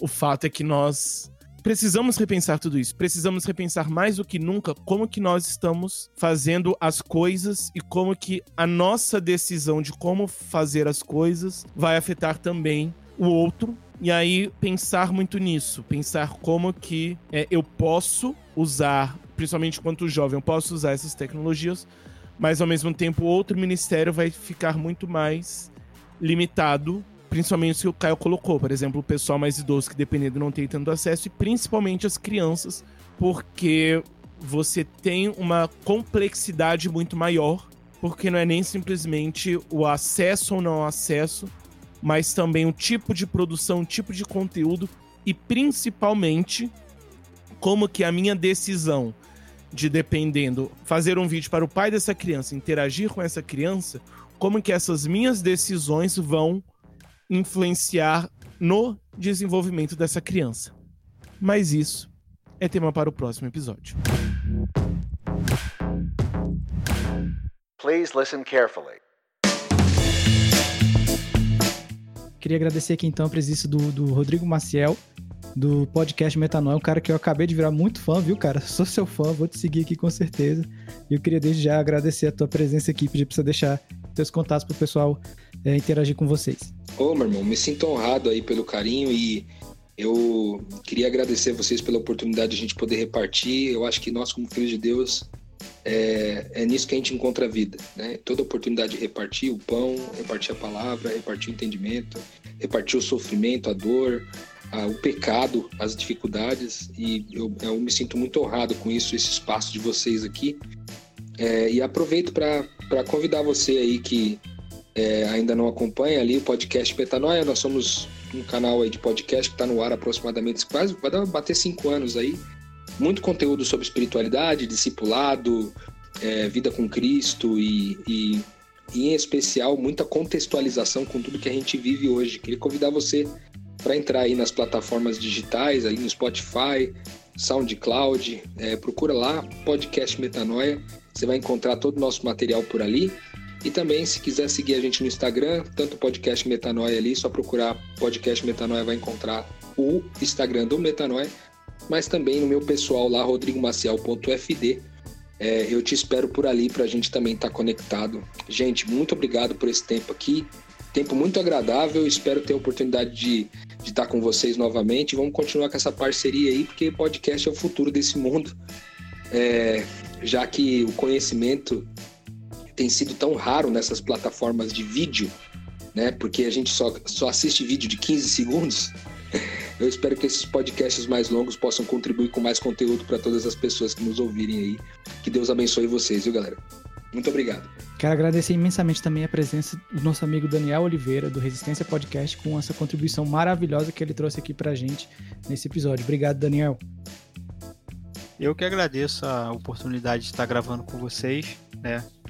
Conhecendo um, um novo podcast aí, mais um agregador da palavra de Deus aí pela internet. E eu fico grato de ter, ter participado nesse né, momento diferente que a gente está vivendo, que a frase aí que a última frase foi bem bem correta, né? Ninguém fez planos para esse ano. 2020 foi completamente quebrou todo mundo, não teve um que foi pego de surpresa. Mas isso foi vontade de Deus e nós estamos aqui para reaprender, para repensar a nossa vida cristã, repensar a nossa caminhada, repensar também as nossas os nossos evangelismos, o modo de a gente pregar o evangelho. Também deu aquela chacoalhada para a gente acordar para a vida, para a gente lembrar que a gente não vai ficar nesse mundo para sempre. Então é importante nós estávamos pensando, né, no dia a dia, agradecer a Deus porque hoje a gente está aqui podendo falar sobre Deus, reavaliar a nossa caminhada cristã. Isso tudo é graça de Deus, né? É a misericórdia dele nos chamando a nossa atenção e a gente podendo mudar a nossa, a nossa perspectiva, mas também compartilhar e mudar a perspectiva dos nossos irmãos. Cara, quem quiser me achar, vocês sempre vão me encontrar ali no Resistência Podcast. De... Tô sempre participando ali do, do, do programa. A gente também tá ali já há cinco anos, já participando lá do Resistência Podcast. E querendo conhecer o nosso trabalho, é só entrar lá, resistenciapodcast.com. A gente vai ter um prazer de, de contribuir, assim como aqui no Puro e Simples, com a palavra de Deus, de modo contextualizado, fazendo a gente refletir na nossa caminhada cristã nos dias que nós estamos vivendo. Então quem quiser me procurar, acha lá, porque eu não tenho mais redes sociais devido a, aos problemas. Esse, o ano da eleição, o último em 2018, a gente viu um ano muito atípico, sabe, uma confusão na, na, na internet. Eu decidi porque estava me fazendo mal, eu decidi sair de todas as redes sociais. Eu estou mais interagindo com a minha igreja mesmo local através de WhatsApp, grupos de família, de amigos, etc, etc. Mas eu hoje eu não tenho rede social nenhuma, mas se quiser me conhecer um pouco, a minha opinião está sempre lá no Resistência Podcast. E nós temos também uma confraria, caso seja interesse, vocês vão encontrar a gente lá sempre batendo papo, conversando sobre os programas gravados, também batendo papo sobre o dia a dia. Então, mais uma vez, eu agradeço a minha, a minha oportunidade, sou grato pelo convite e estamos a serviço, né? Somos todos irmãos, não importa a placa denominacional que a gente carrega, o importa é que nós carregamos o nome de Cristo. E é isso que nos faz irmãos em Cristo. Show de bola, cara. Você ficou aí sem rede social. Tem um pessoal aqui no Instagram da Resistência dizendo que você se parece com o Celso Portioli. você ficou aí fora, o pessoal tá te zoando. Cuidado. Mas muito obrigado mais uma vez, cara. Lembrando que o, os contatos e sites dos podcasts dos nossos convidados de hoje vão estar todos no, no link da, do post desse episódio. Tá certo? Pessoal, excepcionalmente nós temos aqui o Gabriel e o Pedro do podcast Teologando, que eles estão começando agora. A gente vai dar esse espaço para eles divulgarem. Os links dele vão estar na descrição. Eu vou abrir aqui a oportunidade para o Pedro, que acompanhou a gravação desse episódio, está falando sobre o seu projeto. Fala aí, Pedro. Então, é, a proposta do podcast é levar o evangelho para os jovens, para levar para os adolescentes e para os jovens, de uma maneira simples e dinâmica. É, o nosso podcast está disponível em todas as redes. Nós estamos disponíveis tanto no Spotify, tanto na Deezer, nós estamos disponíveis na Apple, no Google Podcast e no YouTube. Beleza, então você, por favor, é, acesse o podcast Teologando e conheça lá o projeto desses caras. Beleza? Show de bola. Obrigado, meninos, por terem participado aqui com a gente hoje como ouvinte.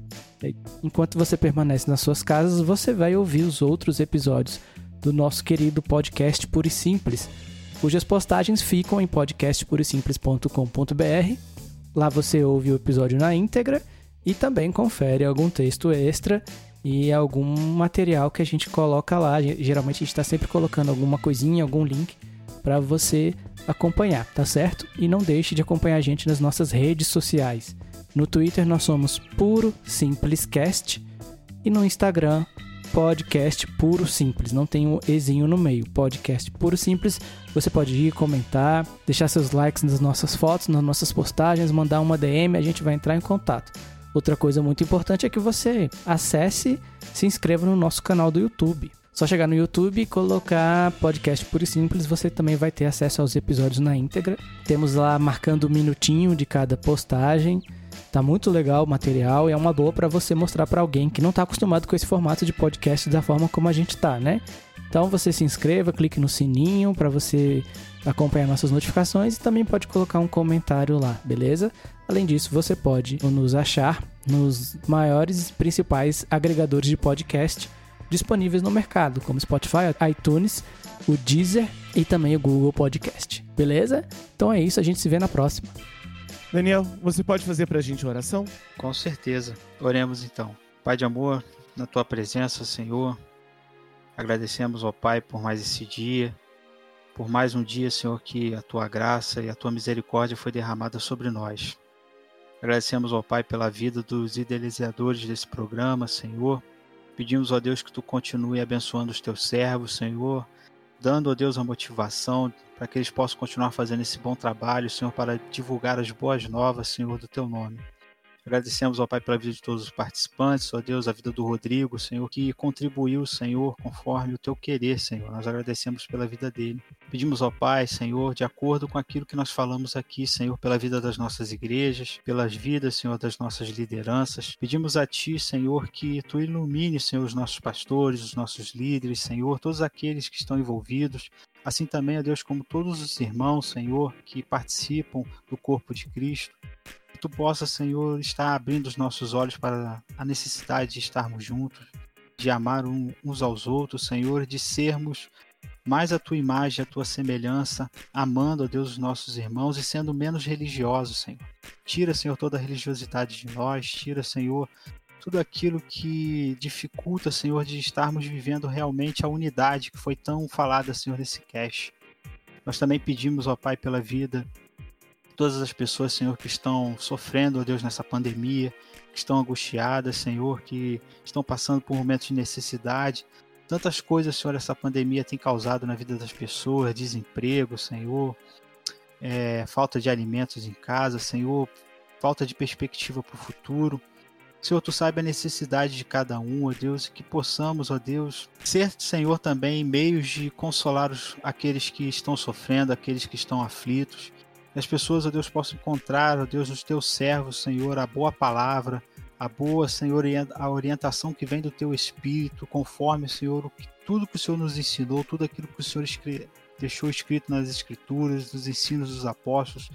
Possamos, ó Deus, ser esse canal de vida, Senhor, de esperança, para esse momento tão trágico que nós estamos vivendo, Senhor. Pedimos também, ó Pai, pela vida das pessoas que estão internadas nos hospitais, Pedimos, ó Deus, que tu tenha misericórdia, que tu derrame a tua graça, Senhor, que tu derrame o teu amor, que tu traga cura, Senhor, para essas pessoas, que tu traga, ó Deus, também consolo para as famílias que estão aguardando seus parentes voltarem para casa. Pedimos também, Senhor, pelos profissionais de saúde que estão trabalhando diretamente nessa linha de frente, tu possa, Deus, estar protegendo essas pessoas, Senhor, dando, ó Deus, condições, discernimento para que eles possam trabalhar, Senhor, da melhor maneira Pedimos, ó Pai, que tu possa, Senhor, estar abençoando os governantes do nosso país, também como dos demais países do mundo, Senhor. Nós estamos vivendo um momento de tantos impasses, Senhor, de tantas divisões, também de tanta politicagem, Senhor. Tu possa, Deus, fazer cair por terra toda toda a maldade, todo o egoísmo, Senhor, todo esse jogo político maldito, Senhor, mas que tu possa levantar esses homens, Senhor, para fazer aquilo que o Senhor levantou, Senhor, o governo, Senhor, para fazer justiça, Senhor, para cuidar da população e que as melhores decisões, Senhor, venham ser tomadas, que os ânimos, ó Deus, venham ser acalmados, Senhor, e que o posicionamento certo diante dessa pandemia possa ser tomado, Senhor. Tem misericórdia de nós, Senhor, nos ajuda na nossa caminhada. Muito obrigado, Deus, por cada oração, por cada irmão, por aquele, Senhor, que tem se dedicado a pregar, que tem se dedicado a orar, que o Senhor possa estar ouvindo a nossa oração e edificando, Deus, a tua palavra em cada coração. Muito obrigado, Deus, mais uma vez pela minha participação nesse cast e abençoa, Deus, este grupo, para que possamos, ó Deus, estar diante de Ti, fazendo a Tua vontade para a honra e glória do Teu nome. É o que eu te peço em nome de Jesus Cristo. Amém e amém.